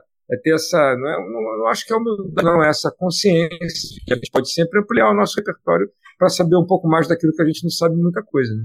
Eu levo isso para minha área, Dudu, e eu falo que isso é ter um pouquinho de empatia também, e eu me cobro isso o tempo todo. Né? Engraçado que as pessoas falam, ah, você fala o tempo inteiro de empatia, mas você não é 100% empático. Não, ninguém é 100% empático. Estou desenvolvendo isso. Eu e Dudu, a gente se conheceu no ambiente de desenvolvimento humano, muitas das pessoas que estão aqui sabem que foi é, o IV, um lugar maravilhoso, onde a gente teve a oportunidade de conhecer muita gente, se desenvolver muito, e, e lá, como no mundo, a gente tem que estar o tempo inteiro buscando isso, e inclusive questionando, Dudu, as nossas crenças e nossos valores, porque muitas vezes é, as pessoas confundem opinião a partir de seus valores com, com informação ou com dado, e nem as nossas crenças e nossos valores são constituídos de maneira livre. Né? A gente constitui nossas crenças e nossos valores, o que a gente gosta. Tem gente que diz: ah, não, opinião é dizer o que você gosta. Ah, eu gosto de chocolate, eu gosto de morango. É, nem isso está tão livre, porque você gosta do que você já experimentou. Talvez você nunca tenha experimentado pitaia, que entrou na moda há pouco tempo, e você só descobre que gosta porque experimentou depois. Sim. Tem um TED, tem um TED, que é uma mulher, eu não lembro o nome do TED, mas ele fala sobre cérebro de soldado e cérebro de batedor. Ele faz uma comparação, e isso é um comportamento real da nossa psique. Quando a gente está com baixo nível de informação, a gente tende a usar o cérebro de soldado, que combate, e quando a gente está com, uma predisposição a ampliar o nosso conhecimento, a gente usa o cérebro de batedor, que é um cérebro que explora. Então a gente tem que buscar realmente evitar o cérebro de soldado, o comportamento de soldado, e, e adotar mais o, o, o, cérebro de batedor. Né? Ela faz uma analogia com, com, com o ambiente de guerra. E o batedor é o que explora, tu toma melhores decisões, tu cria melhores estratégias. E, eventualmente, a gente não tem que fazer isso só olhando para fora. Né? A gente trabalha com desenvolvimento humano, e eu estou indo cada, me aprofundando cada vez mais nessa área com a psicologia e a neurociência, e você também, que dá aula, né? é um docente, trabalha coordenando os professores, também, na minha opinião, trabalha com desenvolvimento humano, e tem que estar com essa cabeça de explorador. Mas não é só explorador do outro, é explorador do que, que me modelou. Quem sou eu né, na fila do pão? Como é que eu cheguei a ser quem eu sou? Por que, que eu gosto do que gosto? Por que, que eu valorizo o que eu valorizo? Por que, que tal coisa é importante para mim e tal outra não é? E nesse momento, falando ainda lá do episódio sobre antirracismo, a gente experimentou isso na pele, eu e Dudu. Eu sou um homem branco hétero antirracista. Mas ainda assim, no meu comportamento 24 por 7, a partir do que eu acredito, eu tenho muitos comportamentos racistas. E eu tenho que olhar para isso para desconstruir valores meus que vão desde o sentido estético até o que eu acredito que alguém deveria fazer quando a Adriade e a Maria Helena Zamora, minha professora querida, falam. É, você não tem que cobrar de um negro que ele se posicione do jeito A ou B, porque isso já é opressão. Eu, homem branco, dizendo para um homem ou mulher negra que se posicione do jeito A ou B frente a uma postura antirracista. Ele é tão humano quanto eu. Então, se ele tem essa obrigação, é no máximo igual à minha, mas talvez, em função dele sofrer, a minha responsabilidade seja maior do que a dele. E só essa fala, assim, é uma coisa que vem me é, assim, retumbando na minha cabeça, sobre isso, desconstrução de valores, olhar para dentro de mim. Eu, que me considero um homem antirracista e sou, de maneira consciente, ainda carrego valores, comportamentos dentro de mim que foram modelados num contexto completamente racista e eu preciso desconstruí-los. Serve para racismo, serve para praticamente todas as coisas. Né? E é para isso que a gente trabalha e está em voga hoje no mundo desenvolvimento humano, né? soft skills, que eu falei outro dia, despertar da consciência, qualquer outro nome que a gente queira dar para isso. Isso pode acontecer desde uma, uma sala de terapia até uma sala de aula, né, É isso aí. É, eu vou emendar no que você está falando com uma, com uma coisa que eu vi hoje, que você está falando que serve para tudo e serve mesmo, né? Antes de eu, de eu concluir, de eu, de eu, completar aqui, deixa eu falar uma, duas coisas. Primeiro que a Ana Paola está registrando para nós que o Rock in Rio, a gente está falando sobre a data do Rock in Rio, que era o ano que eu conheci a cidade, ouvi falar na cidade de Suzano, que era 85, quando eu estava estudando em Guaratinguetá. A gente comentou isso antes do episódio começar, a Ana Paola já estava acompanhando. E ela falou que foi entre o dia 11 e 20 de janeiro de 85. Então acho que era isso não. Acho que você falou que era 85, né? Então você estava certo, tá? É. E a Carolina. Para você ver como isso me marcou. É. Eu fiquei em casa assistindo numa televisão daquela que trocava o canal na TV, que fazia tac, tac, tac, é, tinha poucos tinha canais. E a... assim. Em 85, eu tinha sete anos, eu queria estar no Rock in Rio. Que coisa absurda. Como é que eu poderia, naquela época, achar que eu já era grande o suficiente para ir para o Rock in Rio? Acho que só um parênteses. É, isso foi uma coisa. A outra que a Carol está falando aqui, o nome do TED, a Carol Gago, ficar falando o nome do TED que você não estava lembrando o nome, deixa eu olhar aqui. É... Cadê? Por que você acha que está certo mesmo quando está errado? Acho que é isso, né? É, maravilhoso. Obrigado pela contribuição, Carol. Esse TED é, é, sensacional. O TED é um modelo também de divulgação de conhecimento científico, né? É um modelo de sucesso já, super consagrado, acho que todo mundo conhece. E vale a pena assistir. Né? Se não tiver podcast para ouvir, também não vê Faston não, vê TED, que é muito bom, tem muita coisa importante. Pois é. Deixa eu, eu vou chamar o Fábio aqui e para concluir o que eu ia concluir, que eu acabei não concluindo ainda. O Fábio, olha só, só para te explicar, é só você clicar no telefonezinho que tem do lado da, da caixinha de texto, tá? Onde você coloca texto e aí você vai entrar aqui online para falar com a gente. O que eu ia falar, Juliano, é o seguinte, é, eu estou lendo aquele livro do Daniel Goleman, Inteligência Social, e escutei o, o, episódio do Greg News falando sobre cuidado hoje. Eu achei muito interessante porque ele faz uma, uma, uma um, ele faz um antagonismo entre o cuidado e essa política de foda-se que a gente tem hoje em dia, né? Fábio, tá aberto aí, eu tô escutando a Nina, tá? Só pra tu saber. É, eu, que é muito é bem-vinda bem também, a Nina, é, Só pra te falar que eu não tenho como depois tirar ninguém da pista da, da gravação. Então vai, vai, vai sair todo mundo. Fala pra Nina que a gente não vai poder pagar direitos autorais pra ela, não. Ela vai sair na gravação, tá?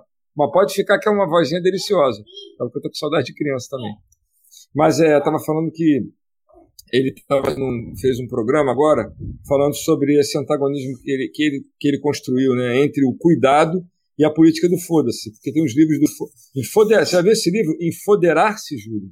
Não, eu, eu, vou te falar, eu tenho, eu tenho pânico desses livros. Não, só, só fazendo parênteses. que existe, tá? Eu, É, tem, tem vários. A, a, a, Sutil Arte de Garo Foda-se, Foda-se, Seja Foda, Seja Foda. É. Esses livros, pra mim. Tá na moda esse negócio de palavrão na capa Vamos de livro. Vamos pagar aí, ó. Pra Fala, quê, né? Mas aí o que ele tava... O português é, um, é uma, um idioma tão completo, podia usar tantas Cara, palavras bonitas. O que, né? que o, o, Greg, o, Greg, o Gregório do Vivi usou para poder fazer a contraposição para essa, vamos chamar de ideologia do foda-se, né?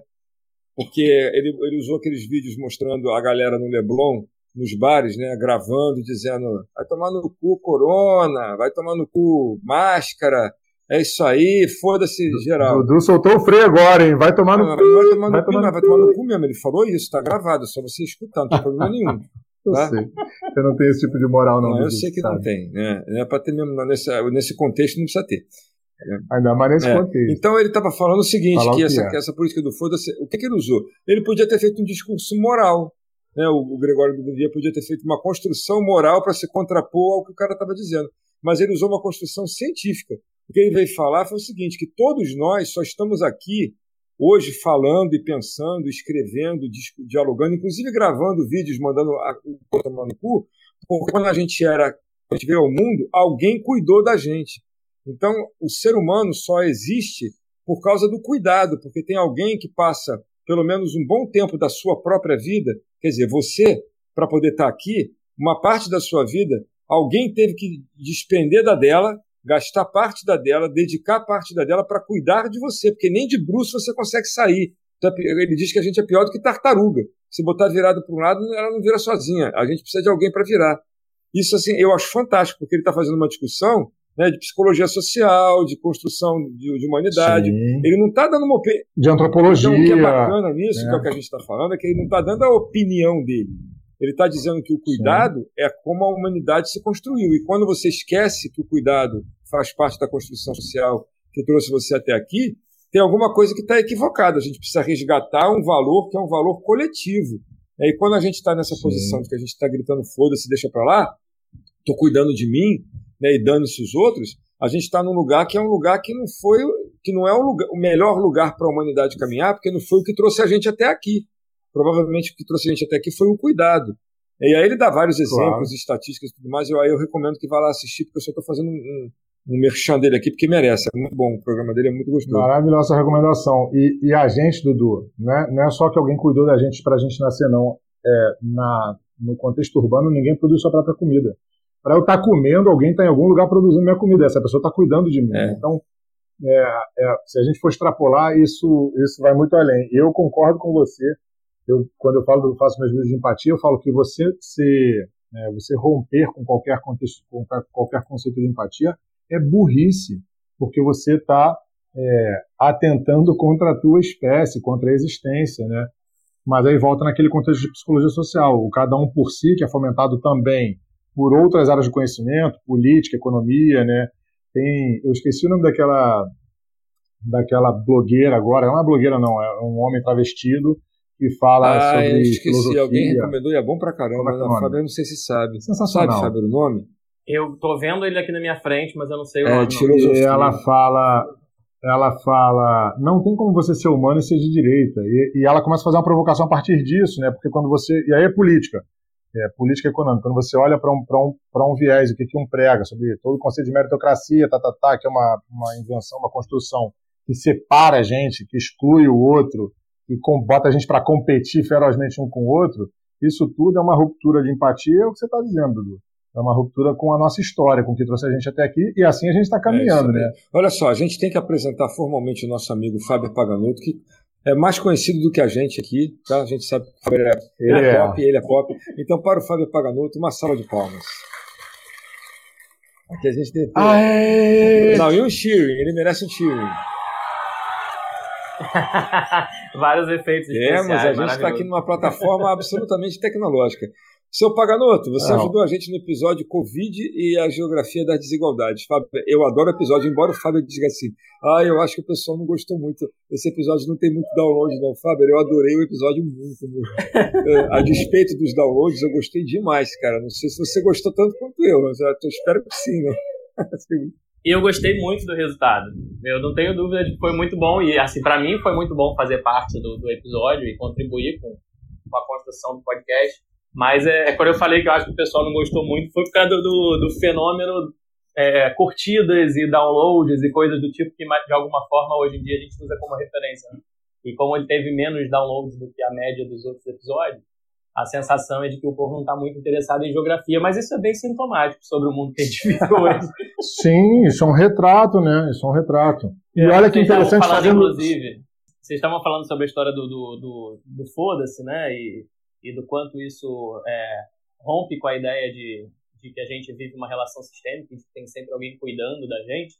É, é muito louco pensar que a gente está num momento, talvez seja o momento mais sistêmico da nossa existência, né, como sociedade, né, de tudo está tudo tá muito relacionado, e eu estou falando é, economicamente, politicamente, socialmente, e a gente está cada vez mais encaminhando, se encaminhando para o individualismo, né, para é, foda-se o mundo. O que é isso? Quando eu falo foda-se o resto, foda-se o mundo, eu resolvo sozinho, eu dou conta do meu, a meritocracia, eu primeiro. É isso, eu estou ignorando que tudo que eu sou e tudo que a gente é junto é uma construção coletiva, né? E é, é, eu não sei se é, é incoerente só, mas é, é, é, estranho, né? Pensar que a gente está vivendo uma sociedade tão sistêmica quanto jamais fomos e tão individualista quanto jamais fomos, talvez. E esse individualismo é muito violento. Eu acho que a palavra que estava querendo, a palavra estranha que você usou no final, eu vou substituir por violento. É, é a gente está se violentando o tempo todo, Fábio. Nós todos aqui que estamos participando desse podcast fazemos parte de uma classe social, que as classes sociais são muito bem definidas, né? são muito distantes umas das outras, e, e a gente é estimulado o tempo inteiro para competir. Né? Eu, tenho, eu, eu, eu, pego todos esses memes de, de internet, tem aquele trabalhe enquanto eles dormem, estude enquanto eles se divertem, persiste enquanto eles descansam e viva a vida que eles sempre sonharam. Cara, peraí, cara, tu vai ter um AVC em primeiro lugar, né? aos 40, se tu fizer tudo isso, tu vai ter um AVC. E, e ao tempo inteiro com a régua do lado de fora, viva a vida que eles sempre sonharam, se comparando, buscando estar acima. Para que você esteja acima, necessariamente alguém tem que estar abaixo.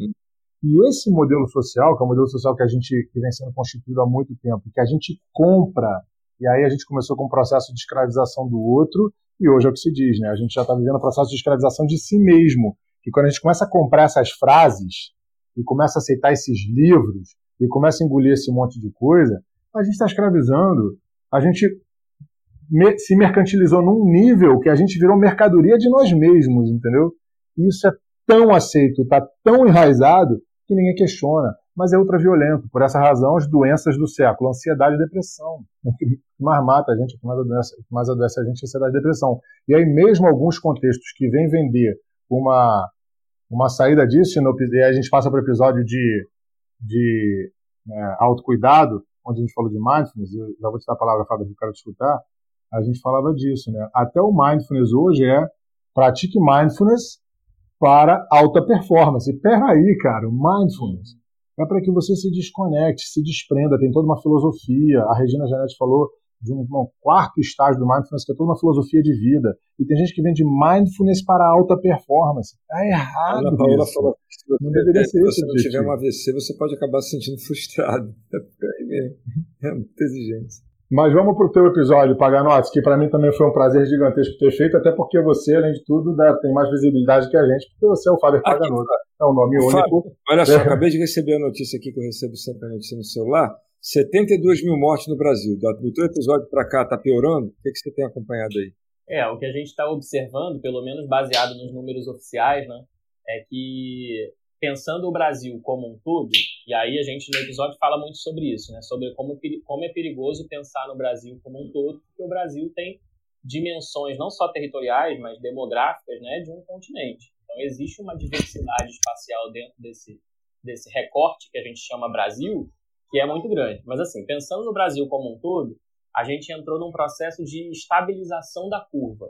O problema, o primeiro problema, é que essa estabilização está estabilizando num nível muito alto. Né? Eu até fiz uma brincadeira esses dias, fiz uma postagem, acho que foi ontem, no, no meu Instagram, no Facebook também no, no, na conta do, do, do, meu canal, né, do canal Terra Vista, que eu tenho lá com meus amigos de história, é, em que eu fiz uma, uma comparação da curva da, da Covid-19 no Brasil com o relevo de uma chapada, né, que você tem uma encosta íngreme e um teto, né, um topo plano a perder de vista, que é aparentemente o que a gente está enfrentando agora. Né? A gente veio de março até o início de junho num processo de crescimento dos números, né, de 200 mortes por dia, 300 mortes por dia, 400 mortes por dia, a gente chegou próximo de mil mortes por dia e a gente está pelo menos aí um mês oscilando 50 mortes para cima, 50 mortes para baixo, mas a gente está oscilando nessa média de mil. O que faz um relevo, uma curva, né, similar a esse relevo. A gente chegou no topo. O problema é que do outro lado do topo não tem uma descida. Do outro lado do topo tem uma, uma vastidão, um plano que não, não termina nunca. E, e assim, a gente fica no topo um é tempão, é isso. Problema. A gente pode ficar no topo um tempão, né? É, exatamente. Então o primeiro problema é como, como é, país a gente estabilizou, só que a palavra estabilidade pode, em alguns contextos, né, remeter a algo bom, e nesse contexto é algo muito ruim, porque a gente estabilizou em mil mortes por dia, a gente está naturalizando mil mortes por este motivo, porque todas as outras mortes continuam acontecendo, a gente naturalizou mil mortes por dia porque ficou, sei lá, entrou pro, pro, pro automático, talvez. E aí vem o, o, a segunda categoria de problema, né, o segundo problema associado a isso, que é o fato de que o que está fazendo com que essa curva tenha se estabilizado em níveis tão altos? Algumas áreas estão entrando em declínio, como por exemplo, segundo os dados oficiais, né, que a gente não sabe nem se pode confiar, o Rio de Janeiro está entrando em declínio de mortalidade, é, Manaus também, que teve um problema gravíssimo no início da pandemia, que agora está entrando em declínio, só que a doença está se interiorizando. E aí qual é o problema da interiorização da doença? É a infraestrutura de apoio a essa doença, né? A gente no episódio fala sobre como existem problemas graves no sentido da, da construção dos hospitais de campanha, né, que eram previstos um monte, alguns foram entregues e os que foram entregues foram entregues claramente em áreas mais privilegiadas. Né, as áreas mais é, periféricas, de população mais vulnerável, elas não tiveram seus hospitais de campanha concluídos. Né? Só que, como uma metrópole, né, como uma área privilegiada em termos de circulação, você minimamente consegue chegar a esse hospital de campanha se for necessário. No momento em que a doença começa a deixar as grandes metrópoles e ir para o interior, o negócio fica mais grave ainda. Então, a, a, dúvida, na verdade, é se esse platô que a gente alcançou, ele de fato vai se estabilizar ou se ele tende a é, acelerar a curva, porque uma vez que a doença chega nos rincões do país, é, a tendência é que ela mate mais, porque você vai ter menos condições de é, cuidar dos doentes. Né? E aí, se a gente vai ter acesso a esses dados, é uma outra conversa. Isso aí, Fábio. Fala aí, Júlio. É, eu fico te ouvindo com, com preocupação, porque, de novo, né, a gente tem uma, uma estrutura social hoje, que vem do que a gente estava falando, que permite que isso aconteça, não só é, em quem nos governa e quem nos governa não nos governa à toa, é, que não respeita dados científicos, não respeita é, políticas públicas, não respeita absolutamente nada. E está totalmente ligado com o nosso episódio, que é, é Covid e a geografia das desigualdades. No momento em que isso para de acontecer dentro de um grupo socioeconômico, parou de ser problema. Isso representa toda a nossa história, né? Não mudou nada. Aí a gente entra no episódio do Cadu, né? O, Sim, da justiça fala e vingança. sobre justiça e vingança e que já reflete isso. A gente abordou uma série de questões lá com o Cadu, onde ele também retrata algo muito parecido com o que o Fábio retrata, né? Da onde veio a construção das leis, da onde veio a construção dos códigos civil, código penal e até a própria Constituição é, da República Federativa do Brasil de 88. A que interesses ela atende, né? E eu acho que isso perpassa todos os nossos episódios e vai chegar no final no episódio da política que a gente fez com o controverso Eduardo Paes, mas o nosso objetivo é simplesmente compartilhar mesmo é, conhecimento para que as pessoas possam se posicionar. Né, Isso aí.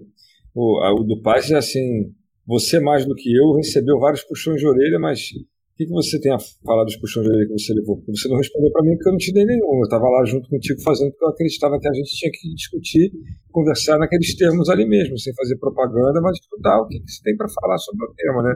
Mas você levou uns puxões de orelha. O que, que você tem para dizer dos puxões de orelha? É, aí ainda falando. Eu acho que os episódios do racismo, do Faber, que a gente está conversando aqui agora, o do Cadu de Justiça e Vingança e do Eduardo Paz, eles criaram uma linha ali né, de continuidade que que nos levou até a fazer com o Eduardo. A gente está negociando com o Freixo, eu espero que ele venha, mas a agenda dele é mais apertada que a do Paz, e tem mais gente querendo vir que a gente não sabe se quer trazer.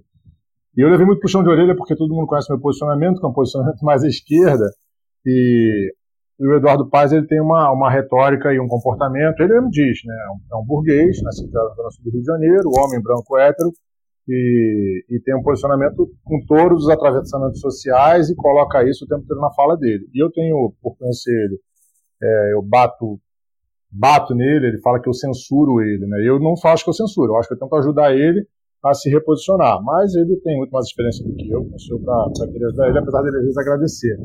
Mas sobre os puxões de orelha, Dudu, é, eu acho que a gente tem que dar, ele queria se expor, a gente tem que dar voz, ele é uma pessoa muito experiente, é, conduziu bastante o episódio, por causa da experiência que ele tem, muito mais do que a nossa para esse tipo de coisa, mas o meu objetivo, o nosso objetivo era dar voz para ele, porque eu acredito que desde a vacina até o voto, tudo tem que ser analisado com pensamento crítico. E o que a gente está fazendo, quando a gente traz a informação que o Faber traz sobre Covid e a geografia da desigualdade, quando a gente fala de racismo, quando a gente fala sobre justiça e vingança, o que a gente está trazendo é uma construção de pensamento crítico que aí, ao ouvir o Eduardo Paes, você consegue dizer, putz, isso encaixa, isso cabe para mim ou isso não cabe para mim? A gente não queria fazer propaganda política para ninguém. Até porque o nosso posicionamento é diferente. A gente é de esquerda e isso eu declaro para todo mundo. O objetivo é assim: constrói um pensamento crítico, ouve esse cara falar e vê se isso funciona para você. Esse é o objetivo. Show, Julinho. É... Paganotes, nosso amigo querido do coração, que a gente está com saudade de dar um abraço. Aliás, eu tô com, hoje eu estou falando de saudade toda hora, estou com saudade mesmo. É, obrigado por estar aqui com a gente, obrigado por ter compartilhado, tá bom? É, vamos liberar você para. Tá aí ainda, Paganotes? Tô, tá, tô tá na escuta. Esse, esse ruído de vento é lá onde ele está, cara. Ele está em alto mar. eu saía que eu não sabia que era tão bom o microfone. É bom, é bom. Mas ó, obrigado por estar aqui com a gente, tá? E, obrigado, foi uma honra. Beijão, foi uma honra e a gente grava. Olha, nossa, te amo, cara. Saudade de dar um abraço. Amo muito. Valeu, beijo. Vai passar. Para você, pra você, você merece, ó. Valeu, é gostoso apertar esse botãozinho para quem merece. O pessoal que está escutando a gente aqui, a galera que está acompanhando no chat, a gente quer abrir para um de vocês também entrar, né, Júlio? Para falar alguma coisinha, para trocar uma ideia com a gente aqui também, o que, que você tem achado, se tem alguma coisa. Mas para entrar tem que fazer o seguinte: deixa eu falar para quem quiser, não dá para todo mundo, mas você tem que ter no aparelho que você está usando para escutar, para acompanhar, seja um celular, seja um iPad, um, um tablet ou o seu computador, você tem que plugar um microfone, tá? Ou um fone de ouvido com um microfone. Então, quem tiver com ele plugado e quiser, levanta a mãozinha, fala eu quero, e aí a gente pega aqui e, e, e bota o seu e-mail que você usou para logar aqui, aí eu vou mandar o convitinho, e aí é fácil, vai aparecer o convite para você, você simplesmente vai clicar com o seu telefone ou o seu aparelho de celular, o que você tiver plugado, você vai clicar no telefonezinho que aparece do lado da caixinha de texto para você colocar as mensagens e vai entrar automaticamente. Tá bom? Mas tomara que tenha alguém querendo, né, Júlio? Porque a gente faz o convite e ninguém quer, mas tudo bem, a gente vai Mas aí a gente intima, porque a, a gente é desses. É, eu vou apontar é, o dedo e falar, você. É isso aí. Não vem dizer que não tem microfone com, com, com fone de ouvido, que to, quase todo mundo tem. A, a quer? Então, beleza, cadê? É só colocar, bota aí, ó. Diz, mas na hora que você plugar o microfone com fone de ouvido no seu aparelho que você está usando para falar, pluga e fala, pluguei. E bota o um e-mail, que aí a gente convida lá. Pode ser o primeiro que conseguir fazer isso. A corrida agora vai na gaveta correndo, Cuidado para não tropeçar dentro de casa, desliga a televisão para o Faustão não te atrapalhar. Se bem que já está no Fantástico já, né? A gente fazendo merchan aqui, né? Inclusive a gente tem aqui, tem Tissu, Paganotes, tem Tissu, tem Tissu, Carol Célio Gago, Marina, sua mãe. É, o Célio, Célio também dá podcast, hein, Célio? Célio também dá podcast. É, tem o Tissu, tem o Patrício. O, o, Patrício, a gente conhece o Patrício, Júlio? A gente conhece quase todo mundo que está aqui, mas eu não sei se, se esse Patrício é um nico Patrício é do, é do, do IV também, ah, é? cara. É? tá sem foto, mas eu só imagino que seja o Patrício do IV. Ah, vai ver que é ele mesmo. Tem o sério. Sério, live já porque você só quer aparecer porque você é bonito, cara. Aqui não tem beleza, tem voz. Sua voz também é bonita. Ah, ele é. Ah, já sei quem ainda. é o Patrício já. A Isis está lá. Isis, a Isis, tu sabia que você está aqui na nossa, no nosso. Como é que chama? A gente tem uma métrica de lista de contribuição. Você está com 34 curtidinhos, você está com medalha de ouro aqui, está curtindo a gente. Tá? Você não só está no primeiro lugar, como você está no primeiro e único lugar. Acho que você é a única que está curtindo. tá bom. Acho que o pessoal, Patrício é aquele cara que chega com um sorriso aonde chega e, e só de você olhar para ele você também dá um sorriso, não tem Patrício, como. bota teu e-mail aí pra gente poder te chamar aqui. Bota aí teu e-mail, que eu vou fazer o convite. Diferentemente do Tissu, que quando você olha dá um certo medo, dependendo de como ele estiver. Não, o Tissu tem problemas, mas ele é muito querido, mesmo com os problemas que ele tem. Ele é, é meu aluno de violão. Tissu, aliás, o que, que você está fazendo aqui que você está estudando? Tissu, amanhã tem aula, você estudou, né? eu cobro, cara. Cadê, Patrícia? Bota seu e-mail aqui pra gente chamar você. Tu tá, ah, não, o Tissu tá com um probleminha de. Ih, meu cachorro comeu meu trabalho. O Tissu tá dizendo que o cachorro comeu o trabalho dele. Ele tá doente ainda. Ele botou até a É, mas isso é desculpa esfarrapada que eu usava quando eu tinha 10 anos. Minha mãe não tá mais aqui, né? Porque senão ela vai saber as minhas desculpas. Hum, além da tá Cadê o e-mail, Patrícia? Bota aí. Gente, bota um e-mail aqui para eu convidar um de vocês. Tá cheio de gente aqui, vamos ficar sem vergonha aí. A gente faz. Eu vou aproveitar para dizer para minha mãe ao vivo que 90% das vezes que eu disse que estava com dor de garganta para ir para a escola, não era verdade. Né? Eu queria ficar perto de você. Não queria ir para a escola porque eu queria ficar perto Júlio, de você. eu, apesar de eu amar a minha mãe, você sabe que eu gostava da escola? Eu acho que eu tinha problemas. que nem o Tissu. Se deixar, a gente continua falando. Isis quer, Patrício quer. Eu só preciso do e-mail, gente. Não, todo mundo tem, Tissu eu preciso do e-mail para poder liberar aqui para vocês poderem falar. A gente ainda tem 22 minutos de transmissão, porque aqui é tipo a live do Instagram, ele corta a gente com, com duas horas de transmissão. A gente já está com 1 hora e 38. E a gente começou ah, um olha aqui, antes. ó. Ah, o Tissu está dando tempo. O, o Tissu que botou da Isis, é isso aí, muito Isis, fala com a gente aí, você está com o microfone plugado? A gente está chamando, a gente aceita vocês, estão todos muito queridos. Não tem problema, não tem problema. Eu acho que eu penso o seguinte, acho que o Celinho devia entrar também. Pois é, não é? Se a pessoa está com vergonha, não sei de quê. A gente sai falando assim sem muito pudor, cara. Então vamos embora, vamos embora, Dudu. Vamos ah, então segue. Daqui a pouco aqui botar um e-mail a gente chama. Julinho, olha só. A gente fez um episódio de cinema, cara. O que, que cinema tem a ver com ciência? Você sabe que a gente fez um episódio sobre cinema? E assim, umas três, quatro, cinco semanas depois, o Bidão mandou um, uma, uma reportagem que saiu no Globo falando exatamente o que a gente discutiu no, no, podcast, que era falando que o filme 300 Foi sensacional. né, tinha uma, uma crônica, uma crônica não, tinha uma, um, um subtexto ou um contexto fascista que era exatamente o que a gente estava conversando. Foi bacana isso, né? Sim, sensacional. É, o cinema ele está dentro da categoria das artes, né? Mas no momento em que ele começa a se relacionar, como a gente disse no episódio, é, numa forma de causa e consequência com a construção do contexto social, o que eu quero dizer com causa e consequência?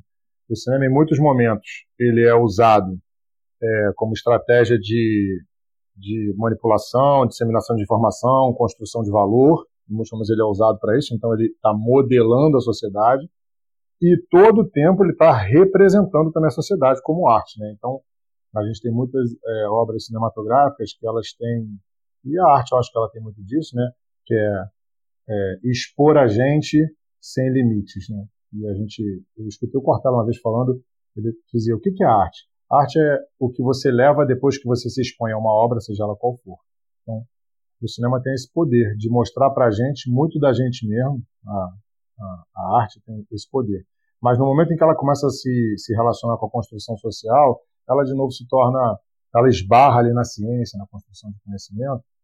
É, porque ela pode ser usada de diversas formas, assim como a gente falou, da própria ciência. Né? E tem muita ciência por trás também da construção cinematográfica. O Bidão, que ele é mestre em, em audiovisual, é um cara que, além de tudo, um cara muito culto, né? Foi um dos é, mais ele sabe muito, né, cara? Traz muita coisa. E depois ele trouxe muita notícia que estava correlata ao nosso episódio. Não foi só essa, não. Ele trouxe várias notícias sobre essas construções sociais chanceladas por questões científicas, né? e que estavam expressas no cinema para validar, porque o que o cinema faz é dar uma validação. Depois que você constrói uma história repleta de emoção, e aí quando você vai usar, é, quando você vai investigar de que maneira é construída uma história no cinema, é baseado em psicologia social. Psicologia social é ciência, é, é, é em, emoção, como manipular a emoção das pessoas, como manipular o pensamento, tudo isso é, é método científico. Existe hoje em dia uma coisa chamada neuromarketing, que já é usada talvez de forma um pouquinho menos é, direta na construção das obras cinematográficas que diziam quem é bom ou ruim, o que está certo, o que está errado, a construção de valor social na prática ali, usando muito da psicologia social, muito da, de outras áreas da ciência para poder é, usar, para poder manipular de verdade é, o nosso pensamento. Então, é, esse episódio foi um episódio magnífico também de ter feito. É, eu achei incrível porque era, era um, é, é, assim, um episódio muito ilustrativo dessa questão de como tem coisa para a gente descascar, né? como tem coisa para a gente observar, como tem, assim, é, tá para muito além do evidente, do óbvio, né? Quando a gente falou daquele filme do, do, do daquele filme, aquele primeiro que a gente falou, agora você vê, sumiu o nome do filme da, da, da minha cabeça. A Construção de uma Nação, não, não é construção não, é meu Deus, não tá é vendo? o nascimento de uma nação. Isso, o nascimento de uma nação. E aí, o Celinho é colocou. Isso. Celinho, olha só, se você já tiver com o microfone ligado aí, é só você clicar no telefonezinho que aparece do lado do, da, da caixinha de, de, mensagens aqui do, do aplicativo. E aí eu vou, eu vou ver que você entrou, porque você já está online aqui. Ah, olha o Celinho aí. Fala, Celinho, Celi. E aí, meu amigo? Será que fala? Estamos te ouvindo. Pô, que saudade de ouvir essa voz. É. Grande, Como é que você sou tá? fã de vocês, né? Demais. E aí, você tem acompanhado. Você sabe que isso é recíproco, né? É, Sarinha, a gente tá com muita saudade de você, cara. Você tem acompanhado a gente lá nos, nos, episódios. A gente sabe que são episódios longos, nem todo mundo consegue ouvir tudo, mas só de saber que você tá aqui já tá bom demais. Só de te ver aqui tá bom demais, cara. Ah, com certeza. Eu vou ouvindo aos poucos. Eu gostei muito desse aí do Nascimento de uma Nação, né? Esse que vocês trataram bem do racismo. Pô, foi, foi show de bola apesar de terem levado um puxão de orelha, né? Mas na realidade é, é isso. Isso tem que ser falado, isso tem que ser tratado, isso tem que ser discutido, sempre. O puxão de orelha é fundamental, né, Felipe? A gente está aberto para o puxão de orelha é fundamental. Exato, porque o racista é sempre o outro, né? Eu não sou é. de jeito nenhum. É, faz, é, aquelas pesquisas, né? 90% diz que não é racista, mas 90% diz que conhece alguém que é racista. Como é que é isso? Né? Essa conta não, não fecha, fecha, né? Conta. Não, exato. E é pesquisa, né? Sim. E é ciência, né? É ciência pura. E aí, a gente, quando, quando a gente olha os números do que está acontecendo nos presídios, na, na, nas comunidades, nas favelas, qual é a população que mais está presente nas favelas, qual é a população que mais morre. Isso é ciência, gente, é dado científico, é dado histórico. Não tem como é, é irrefutável. Isso é irrefutável. Né? Olha só, deixa eu falar. Sabe que tem ah, um... pode falar. Diga. Não, é que eu assisti outro dia um, também um documentário, chama-se Décima Terceira Emenda, e que uhum. trata desse filme também. A Décima Terceira Emenda foi a emenda que aboliu a escravatura nos Estados Unidos. Uhum. E que como que de lá para cá todas as políticas públicas continuam segregacionistas e a quantidade de, de presos negros nos Estados Unidos é um país que mais tem a população carcerária e a maioria negra, tudo por conta da política pública. Então fica aí a dica aí para vocês assistirem. Bem legal, já entrou dando dica cultural. Aqui, deixa eu dar uma sugestão. Estão dando sugestões aqui de, de temas para a gente abordar. Deram duas sugestões aqui. Ó. A Flávia que é minha amiga aqui, que tem passeado com meu, o com meu filhote nos finais de semana, ela sugeriu aqui, ó, como marketing digital, como marketing digital influencia nos dias de hoje. Acho que é bacana, porque tem muito a ver com o que você falou de neuromarketing, etc. Acho que é um bom tema para a gente trazer uma pessoa para conversar, não é? E outra sugestão da Gildinha, que fala para a gente falar um pouquinho sobre a construção de valores para a pessoa com síndrome de Down. Esse tema é um tema bacana para caramba, né? A gente tem que encontrar alguém para É sensacional. Sérgio, você tem alguma sugestão de tema para nós aí que você tenha pensado ao longo dessas semanas que você sabe que a gente está colocando coisa no ar? Você pensou em alguma coisa bacana? A gente fez um pedido para o teu universo que é o Justiça e Vingança, né? Que é o teu universo que você é advogado. É. Mas pode ser que você tenha pensado sim, em coisa bacana para sugerir para nós aí. Não, eu sugiro o seguinte: eu tenho um posicionamento que agora começou a ser discutido, que é a toda forma de, de diferenciação, eu entendo que tem uma raiz. Então, a, a, apesar das bandeiras serem, serem diferentes, né, eu entendo que há uma raiz própria da, da questão da, da intolerância, da questão da, do preconceito. Então, toda forma de preconceito vem da desigualdade do que você constrói como, como bom para a sociedade, né? Bom entre aspas. Uhum. Então seria uma coisa boa de discutir, talvez. Tem, tem, começou agora um pessoal falando isso, que todas as minorias tinham que se reunir, que ficaria um movimento muito mais forte. Só que elas não se reúnem porque elas não se entendem. Né? E dentro da própria minoria também, muita coisa elas não se entendem. São várias bandeiras assim. Mas é, acho que seria uma, fica aí a minha sugestão. Legal, vamos pensar sobre isso. E com o Celinho, Dudu, a gente teve uma vez um bate-papo, que foi num outro contexto também, que, onde a gente desenvolveu muito falando sobre, sobre preconceito. Naquele caso ali era um preconceito é, homo, é, homo, com homoafetivos, né? Foi uma piada, e uhum. como que eventualmente a gente continua negando. Isso. A gente continua negando o dado, a gente continua negando, inclusive, a lei, né? Porque hoje existe uma lei criminalizando é, homofobia e racismo, e a gente continua replicando isso a partir de simplesmente desconhecer que isso está presente dentro da gente. E a Gildinha escreveu aqui, né? O racista é o outro, o homofóbico é o outro, o machista é o outro. Não, somos todos nós. Enquanto a gente somos não. Todos nós. Somos todos nós. Enquanto a gente não entender que se 90% das pessoas no Brasil dizem que existe racismo, mas 90% dizem que não são racistas, é porque provavelmente são todas elas, né? E elas simplesmente não estão reconhecendo. Porque o racismo não é algo que você declara de maneira consciente, não todo mundo, algumas pouquíssimas pessoas sim. Mas a maioria das pessoas não, não vive em si, pratica o racismo de maneira consciente, intencional, direcionada. Você pratica ele de maneira eventualmente inconsciente, até de maneira passiva. É o que a gente fala, quando você é, acha uma coisa mais bonita e diz, não, mas é porque eu acho mais bonito. E não questiona o que, que construiu o teu valor de beleza, né, o teu sentido estético. Tem que questionar isso. É. Por qual motivo tu acha mais bonito? Não simplesmente falar, mas eu acho mais bonito a coisa A do que a coisa B. Né? Por qual motivo você tem mais medo da coisa A do que da coisa B? Hoje eu escutava minha professora falando, para encerrar essa fala, é, e ela associa a xenofobia, e ela associa, Celine, todos os preconceitos ao racismo, e depois ela explica por quê. Ela está falando, tá falando de xenofobia.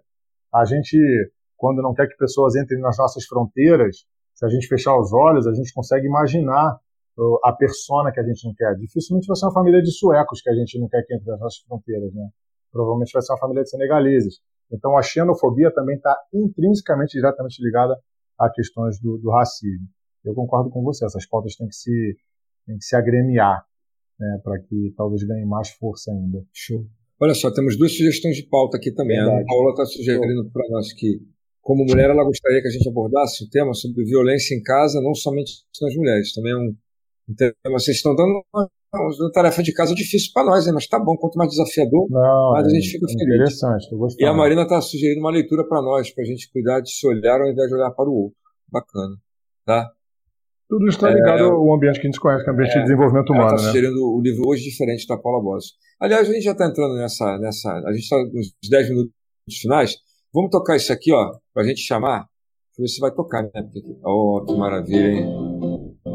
Agora é o nosso Momento cultural. Fica aí, Sérgio, pra você dar dica de, de cultura pra nós. Deixa eu tocar um pouquinho a musiquinha, cara. Já deu uma, né? Já deu, mas ele vai dar mais. Lá, Juninho, vamos começar com você. O que, que você tem para sugerir para nós? Então, eu, eu ouvi essa semana, né? Como a gente começou a produzir podcasts, eu ouvi um podcast que é de duas mulheres, Ana Paula, vale a pena você ouvir também, que se chama Mamilos. Então, é gigante já, eles estão com uma expressão muito, muito boa eles abordam temas como esses que você está trazendo aqui, e muitos outros são patrocinados já. E quando, quando é patrocinado me dá um certo, uma certa estranheza, mas o trabalho que elas fazem continua tendo uma pauta muito livre. Essa semana elas falaram sobre uma emoção, que é a saudade, levaram um psicólogo, vários relatos. Foi uma experiência maravilhosa ter ouvido Mamilos, que é produzido. Você lembra o nome das duas, Dudu? É a Ju Valauer e Chris Bartz. Ju Valauer Exatamente, Ju Valauer e Chris Bartz. Então, como a gente está num podcast e a gente está falando sobre diversidade, a gente está falando sobre empoderamento e uma série de outras coisas, eu vou indicar um podcast que é produzido por duas mulheres e é fenomenal. Talvez seja entre aí os top 10 do Brasil, né? Ah, com certeza. É, de muita qualidade. Então, Celinho, você pode, sugerir, você pode sugerir o que você já sugeriu ou você pode dar uma outra sugestão. O que, que você vai dar para nós aí? É, sem querer fazer propaganda, né? Mas eu, essas lives que eu tenho feito, elas, são destinadas a, a, a, ao mundo jurídico, né? advogados e advogadas, mas acabou que eu entrei em outros assuntos. É, já, eu já falei de racismo com, com o presidente da Comissão Nacional na Verdade da Escravidão Negra. É, tive, tive uma live essa semana sobre violência doméstica, que a Paola pediu. Amanhã eu vou ter uma, uma live sobre fake news, então é no Instagram, arroba OAB barra RJ. Olha que maravilha. Eu vou, na hora que eu for publicar o podcast. Vocês fazer propaganda já fazendo, né? Não, tem que fazer jabá, Celinho. Tem que fazer jabá. É, fazendo jabá. Repete aí, Celinho. É, OAB barra RJ. Não, fala de novo. Instagram, como é que é? Instagram é arroba OAB barra R, barra escrito mesmo, barra, não é. Não é não, barra da Tijuca. Eu ia colocar uma barra, agora Isso. eu entendi. Tá. Não, não. Beleza. Barra RJ. Tá, eu vou publicar ah, lá na. Então tem, tem, tem temas ali bem legais ali, tem discussões boas, que ela fica gravada. Então pode entrar lá e. Show de bola. Agora, assim, eu tenho chamado pessoas com autoridade para falar. Massa, isso. bom demais. Fala. Ó, eu vou botar a música. Muito bom, Sérgio. Júlio, eu vou botar a música em homenagem a você para poder dar minha dica. Finalmente, Tissu, se ainda estiver na área, essa música é para mim e para você. No rock and roll, hoje nós estamos escolhendo as músicas. Isso é muito Vou dar minha dica ao som desse, dessa trilha que chama Punk Rock. É o seguinte, minha dica é uma dica mega lúdica, assim, super levinha, para esse período em que a gente está nesse afastamento físico, né? Eu estou mais de físico do que de social, porque a gente está aqui consegue interagir ainda com os amigos, mas à distância, então é um afastamento mais físico que social. A minha dica é um autor que eu tô, para quem está acompanhando a gente na live aqui, eu estou dando um enter aqui para colocar o nome dele. Eu falei dele para o Júlio essa semana. Ele se chama Terry Pratchett e ele tem uma série de livros que se passa num universo chamado Discworld. O universo dele é uma terra plana, é um disco plano que fica em cima de quatro elefantes que andam sobre uma tartaruga chamada Anduin viajando pelo espaço. E assim, pode ler porque é muito lúdico, é divertido, é criativo, é irônico, é, é assim, é para você se desconectar da realidade por um pouquinho e se conectar com uma outra realidade mágica, divertida, lúdica, que eu acho que vale a pena, eu acho que é preciso também. A gente tem muita leitura boa que faz com que o nosso universo de conhecimento cresça, mas também tem muita é, leitura que ajuda que o nosso universo mais lúdico, mais é, de construção, de abstração também viaje e vá longe. Né? O livro é muito isso. Eu virei um bom leitor lendo gibi. E assim, eu acho que para quem puder entusiasmar com gibi é a melhor coisa do mundo, porque eu lia Drácula, Mônica, Tio Patinhas e tudo mais, e hoje assim eu felizmente tenho mais livros do que eu consigo dar conta, isso é bom demais. Olha, faltam cinco minutos para a gente terminar, Juninho. Eu quero agradecer a todo mundo que está aqui, o Celinho que está aqui falando com a gente ainda, Quero agradecer a todo mundo que acompanhou a gente, que deu sugestão, que participou, que acompanhou até o final, que chegou no meio, teve que sair, que chegou no começo não pôde ficar, enfim. Todo mundo que está escutando aqui agora, muito, muito, muito obrigado. E a todo mundo que vai escutar depois que a gente vai publicar o podcast amanhã no horário habitual. Então, agradecer a todo mundo que vai escutar depois dessa transmissão, que né, não estava aqui no ao vivo, mas vai escutar no Acores, né? Então, agradecer a todos vocês que acompanham a gente, que dão sugestão, que dão uma força danada. Eu e o Júlio, pelo menos eu, tenho certeza que a gente curte pra caramba fazer isso a gente se diverte muito mais do que qualquer outra coisa. E aprende mais ainda do que se diverte, Sim. né, Júlio? Então, obrigado. Valeu. Valeu. Tá Fala aí, Júlio, para terminar.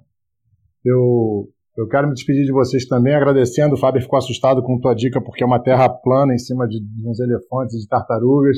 Mas eu vou pegar esse gancho. O Fábio ficou assustado porque ele é, ele é doutor em geografia. Né? Ele fala de terra plana nesse contexto. Ele deu três cambalhotas para trás aqui no, no, no chat. É Mas eu vou pegar esse gancho do Dudu é, para finalizar falando um pouquinho de ciência, né, tem uma frase que é uma provocação que diz o seguinte: se a gente apagasse, conseguisse apertar um botão e apagasse todo o conhecimento científico já construído até hoje na Terra, na cabeça de todos os seres humanos, provavelmente esse conhecimento seria reconstruído de maneira muito parecida com a qual, ele, com a qual existe hoje. Se a gente tivesse iguais condições na Terra, né, a natureza continuasse sendo do jeito que ela é, os seres humanos, em algum tempo no futuro, reconstituiriam todos os conceitos científicos exatamente como eles são vistos hoje. E se a gente apagasse todas as crenças que existem hoje na Terra, e aí eu vou sim, desde a ideia de Jesus Cristo, que existiu há dois mil anos atrás, talvez, é, até todas as outras crenças que a gente tem, elas seriam reconstruídas de outra forma. Mas elas também seriam reconstruídas, porque as crenças que a gente tem, elas atendem a uma demanda nossa, a uma demanda humana, uma demanda que é muito característica, exclusiva, íntima e pessoal dos seres humanos. Então, é, a ciência ela não está aqui é, para combater essas construções, como a dica que o Dudu deu desse livro, que ajuda a gente a, a construir questões mais lúdicas. Ela está aqui para complementar. E aí o que eu é, ofereço é isso. Busquem se desenvolver na sua intimidade humana e busquem desenvolver o conhecimento a partir da, das estruturas da ciência, que são todas elas muito importantes, necessárias e por isso existem. Obrigado a todo mundo. Beijo pra vocês. Obrigado. Um beijão pra você, Celinho. Temos um podcast? Temos um podcast? Temos um podcast, Júlio. Que maravilha. Ah, não, não, não. não. Pessoal, Não, obrigado por estar por aqui. Deixa eu botar a nossa musiquinha de encerramento que a gente merece hoje. O chave de ouro e musiquinha de final. Com certeza. Beijão, queridos. Adorei. Beijo, Celinho. Obrigado por ter participado, meu irmão. Beijo pra todo mundo, galera. Uma honra. Beijão. Tchau, tchau. Tchau, tchau, Valeu. gente. Beijo.